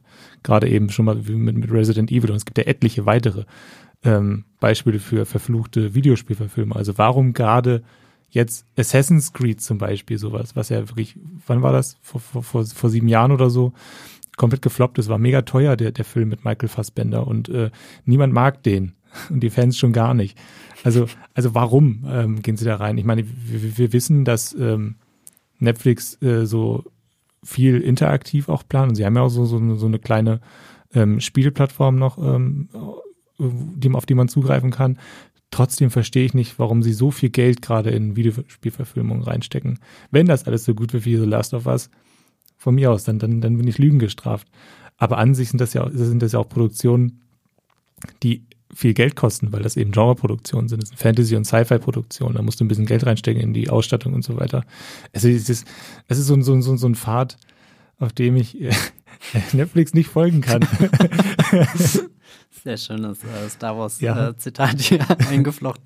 ähm, ich kann das ein bisschen nachvollziehen, aber irgendwo gibt es für mich schon Sinn, weil es einerseits halt noch Marken äh, sind, die noch nicht verfilmt sind, mhm. die noch da ist, während sich halt Star Wars, Harry Potter, Herr der Ringe, die sind gerade überall anders schon aufgeteilt. Und Netflix, wie gesagt, denen fehlt immer noch so ein, so ein wirklich beständiger Kern. Also die hätten am liebsten zehn, zehn Stranger Things, aber Sie haben halt höchstens zwei oder äh, drei. Und das, das erklärt ja dann auch, dass sowas wie Squid Game und Dharma, die ja nicht unbedingt aufgelegt waren aus zweiten mhm. Staffeln, dass die jetzt plötzlich ähm, fortgesetzt werden, koste es, was es wolle, in Anführungsstrichen. Also bei Squid Game kann ich es mir sehr gut vorstellen. Bei Dharma nehme ich an, wenn sie jetzt in so eine anthologische Form mhm. wechseln, auch alles legitim. Ähm, gibt ja tausend gute Anthologie. Äh, Serien und was auch immer dann die, das, das die Eigenheit der, der Dharma-Anthologie ist, wird sich dann ähm, herausstellen. Da kann man, glaube ich, auch den Kreativen erstmal einen Vertrauensvorschuss ähm, das Spannende daran ist einfach die Vehemenz, mit der sie das jetzt machen. Also mit der sie wirklich sagen, ja. wir setzen jetzt Squid Game vor. Der, der Macher möchte eigentlich gar nicht, das hat er ein paar Mal gesagt. Er hätte, er hat gar keine Lust nochmal. Der, der, für den ist das viel zu viel Stress, aber dann haben sie ihn trotzdem irgendwie breitgeschlagen, dass er das dann macht. Und vor äh, Squid Game Staffel 2 haben wir vor allem noch unsere Reality-Show, äh, die das genau. gleiche Konzept aufgreift und gerade für, naja, nicht so geile Schlagzeilen ähm, sorgt. Nee, aber ich finde auch den Punkt, den du sagst, dass Netflix schon immer in den letzten Jahren so diese Tendenz hatte zu diesem Spielerischen, zu äh, Black Mirror, Bandersnatch, äh, mhm. Choose Your Own Adventure, äh, diese ganzen Bear Grylls Sachen, die es äh, gibt, auch diese diese kleinen Mini-Sachen, dass Netflix auch so so überhaupt so Handyspiele, glaube ich auch. Äh, The Queen's Gambit gibt's ein äh, ja. äh, Mobile Game, was du als äh, Spin-off irgendwie spielen kannst. Da hat Netflix Interesse und ich glaube als Plattform auch Potenzial und da sind wir definitiv noch nicht am Ende der Geschichte. Und vielleicht ist da dieses nähere Zusammenwachsen mit dieser riesengroßen Videospielbranche, die ja, die ja gigantisch ist. Und ansonsten denkt Netflix einfach inzwischen wie ein klassisches Hollywood-Studio. Also wirklich sowas wie, wie Warner Brothers, wie Disney, ein, ein, ein Major-Studio, was pro Jahr nicht mehr 30, 40 Filme rausbringt, wie das vielleicht noch einst war, sondern wo zehn Blockbusters sehr gezielt positioniert werden, in die dann auch sehr viel Geld reingesteckt wird, weil beim Blockbuster nach wie vor gilt, selbst wenn du irgendwie, weiß nicht, einen 200 Millionen Dollar Flop hast oder so, sobald das einmal funktioniert, hast du halt einen ein, ein, ein Parachute sozusagen, also ein, ein, ein Fallschirm, ein, ein, ein Film, der das alles auffangen kann, wenn der halt, wenn du einmal deinen Avatar irgendwie ins Kino bringst, der zwei Milliarden machst, wenn du einmal deinen Spider-Man No Way Home ins Kino bringst, der eine Milliarde macht. Und das, denke ich, ist ihnen zum Beispiel mit Witcher ziemlich gut gelungen. Also völlig egal, wie, wie qualitativ das gerade ankommt. The Witcher ist eine Marke geworden, die Bücher hatte, die populär waren, die Videospiele hatte, die richtig populär waren. Aber jetzt die Netflix-Serie, die nochmal eine deutlich größere Zielgruppe erreicht. Und ich glaube, das ist so das, was sie mit Assassin's Creed, mit Splinter Cell. Rein theoretisch haben sie ja sogar eine Tomb Raider-Serie irgendwo mhm. schon rumliegen, allerdings nur animiert. Das sind jetzt die Live-Action-Rechte bei äh, Amazon entwickelt. Da was. Auf alle Fälle sind wir an diesem Punkt schon weit weg von dem 1. Februar 2013, oder? Äh, ja. Also namentlich, House of Cards. naja, genau. Also ich frage mich halt, ähm, ähm, sehen wir oder wann sehen wir das erste Stranger Things Spin-off? Wann sehen wir das erste Cobra Kai oder das erste Karate Kid Spin-off Spin-off in diesem Fall? Also wie geht sowas wie Cobra Kai weiter, wo es äh, tendenziell immer Figuren gibt, die du ausbauen kannst oder verschiedene andere, du kannst in andere Dojos dann noch reingehen und sowas. Da, da frage ich mich halt, ähm, ähm, das ist ja nochmal ein anderer, ein anderer Schritt, den du dann eben als Hollywood-Studio in Anführungszeichen gehen musst. Also ähm, oder und den du auch vielleicht lernen musst zu gehen. Also ein Franchise aufzubauen und dann eben über den Erfolg hinaus ähm, weitere Wege zu finden, diesen Erfolg auszuschlachten. Das, das ist, glaube ich, der nächste Lernschritt, den sie gehen müssen nach House of Cards. Glaube, da sind wir gerade so mittendrin, dass sie jetzt gerade am Aussortieren sind, dass sie jetzt gerade schauen, was sind unsere Hits, was hat sich in den letzten ähm, zehn Jahren angesammelt seit House of Cards. House of Cards geht auf keinen Fall weiter. Ich habe vorhin bei der, Recherche, bei der Recherche auch kurz gesehen, dass sie mal ganz kurz über House of Cards Spin-off nachgedacht haben. Das werden wir nicht sehen. ähm, aber wir werden wahrscheinlich von vielen anderen ähm, Hitserien Spin-offs sehen, glaube ich. Und dann ist eben die Frage, wird sowas wie Squid Game, wird sowas wie ähm, ja andere Überraschungshits, äh, sowas wie Queen's Gambit, wie oft werden wir das noch sehen bei Netflix? Weil das sind ja eigentlich, das sind ja das, glaube ich, die Serien, die wir für uns auch so ein bisschen als die bezeichnenden Netflix-Serien ausgemacht haben. Wird es die in Zukunft noch so häufig geben? Weil das wäre extrem schade. Also das da würde ich ja, das wäre ich am Boden zerstört, wenn wir nicht, äh, wenn Netflix quasi diese DNA in den nächsten Jahren verwäscht. Also wenn sie das quasi zurücklassen, was sie für sich aufgebaut haben. Also prinzipiell würde ich sagen, dass diese großen Produktionen gerade definitiv an Priorität gewonnen haben. Allerdings, dass sich der Erfolg von Queen's Gambit und vor allem auch Made, also diesem ziemlich günstig produzierten Serienprojekt, was komplett durch die Decke gegangen ist, das merkst du ja, dass das dir gut tut als Streamingdienst, dass du damit einen Inhalt hast, der auch deine Zielgruppe nochmal erweitert, weil, wie gesagt, all diese Videospielverfilmungen, die ich gerade aufgezählt habe, die bewegen sich ja schlussendlich zwar in einer sehr großen Zielgruppe, aber immer der gleichen Zielgruppe und da gehört definitiv nicht die Mate-Zielgruppe dazu. Ich werde beides schauen, also es gibt Überschneidung, aber ähm, das muss halt Netflix, äh, wenn nach wie vor äh, der Zuwachs an Abonnenten das große Wachstum ist, dann ist es ja auch spannend, äh, deine Zielgruppe beständig zu erweitern und nicht nur in dieser einen Blockbuster-Nische mhm. weiter auszubauen. Das ist ein guter Punkt, ja. Und weiter auszubauen. Was ich ehrlich gesagt am spannendsten finde, wenn wir jetzt sagen, wir haben eine zehnjährige Reise hinter uns an Netflix Originalserien, dass Netflix am Anfang sich umgeschaut hat und geguckt hat, was gibt's in der Serienlandschaft, wer sind da die großen Player und wie will ich sein? Und da ist natürlich HBO von Anfang an eine große Inspiration gewesen, aber ich würde auch sagen, Sender wie FX, die halt Dramen wie The Americans hatten, aber auch schon ganz viel im Comedy-Bereich ausprobiert haben. Und das, was sich jetzt gewandelt hat, ist, dass Netflix nicht mehr schaut, was machen die anderen, sondern dass Netflix einfach inzwischen selbst eine Größe ist, die von anderen auch als Konkurrenz wahrgenommen ist mhm. und die sowas wie Stranger Things hat. Das ist das Marvel Cinematic Universe von, von Netflix ungefähr, was, was den Größenfaktor angeht und einfach ein richtiger Wettbewerber geworden ist. Kein Disruptor unbedingt mehr, sondern einfach jetzt, du kannst Netflix in einem Atemzug im Endeffekt mit Disney und Warner und Sony nennen, die kämpfen gerade alle um die gleichen Stimmt. Leute. Die gleichen Sorgen. Das, so könnte man es auch sagen. Ja, also ich finde es interessant. Insofern hat sich Netflix auf alle Fälle etabliert und das ist vielleicht das Wertvollste. Weil das konnte 2013 ja noch keiner sagen, als House of Cards kam. Das hätte ja auch so ein One-Hit, äh, oder nicht mal ein One-Hit, sondern einfach nur ein One-Shot sein können. Dann vielleicht noch Orange is the New Black. Und dann hätte Netflix den YouTube Red Weg eingeschlagen und gemerkt, okay, nee, die Menschen sind eigentlich was anderes von mir gewohnt oder es gibt gar keinen Platz für diese Streaming-Inhalte. Aber letzten Endes war Netflix dann doch allen Mitbewerbern einen Schritt voraus, nämlich die Technologie für dieses Streaming war schon da. Und das Wissen um, ich brauche ganz, ganz, ganz, ganz, ganz viel Inhalte, Content, um mal dieses furchtbare Wort zu sagen. Das sind natürlich alles äh, erzählte Geschichten. Ähm, und da sind die anderen ja erst später eingestiegen.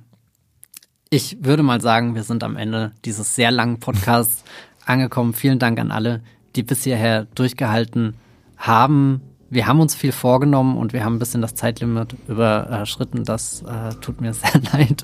Aber vielleicht habt ihr auch was Spannendes äh, mitgenommen hier aus dieser Folge und vielleicht sogar den einen oder anderen Serientipp notiert. Wir haben ja wirklich mit Titeln um uns geschmissen. Ein ganz großes Dank geht an unsere Fans und äh, Hörerinnen, die äh, Streamgestöber abonniert haben. Das könnt ihr tun bei den Podcast-Apps eures Vertrauens, wenn ihr es noch nicht getan habt. Und ihr könnt uns auch jederzeit gerne äh, Feedback schicken, äh, zum Beispiel per E-Mail an podcast.movieplot.de oder ihr schreibt an unseren Twitter-Account, das ist streamgestoeber oder einfach an movieplot, das sind wir auch auf Instagram unterwegs und ihr könnt natürlich auch äh, einfach Bewertungen dalassen. Äh, vielleicht so fünf Punkte. genau. Hendrik, wo findet man dich im Internet? Man findet mich bei Moviepilot natürlich, da schreibe ich unter dem Namen Hendrik Busch. Oder bei Twitter, da schreibe ich unter dem Namen Hendrik Busch oder eben unter dem Handle äh, Hokkaido Kürbis. Genau. Der Handle ist ziemlich cool. Genau, ich bin auch bei Movieplot, äh, als Matthias Hopf schreibe ich da und bei Twitter findet ihr auch mich als Matthias Hopf, beziehungsweise als @bibelbrox mit 3e. In diesem Sinne verabschieden wir uns und wünschen euch eine schöne Woche. Streamt was Schönes. Bis zum nächsten Mal.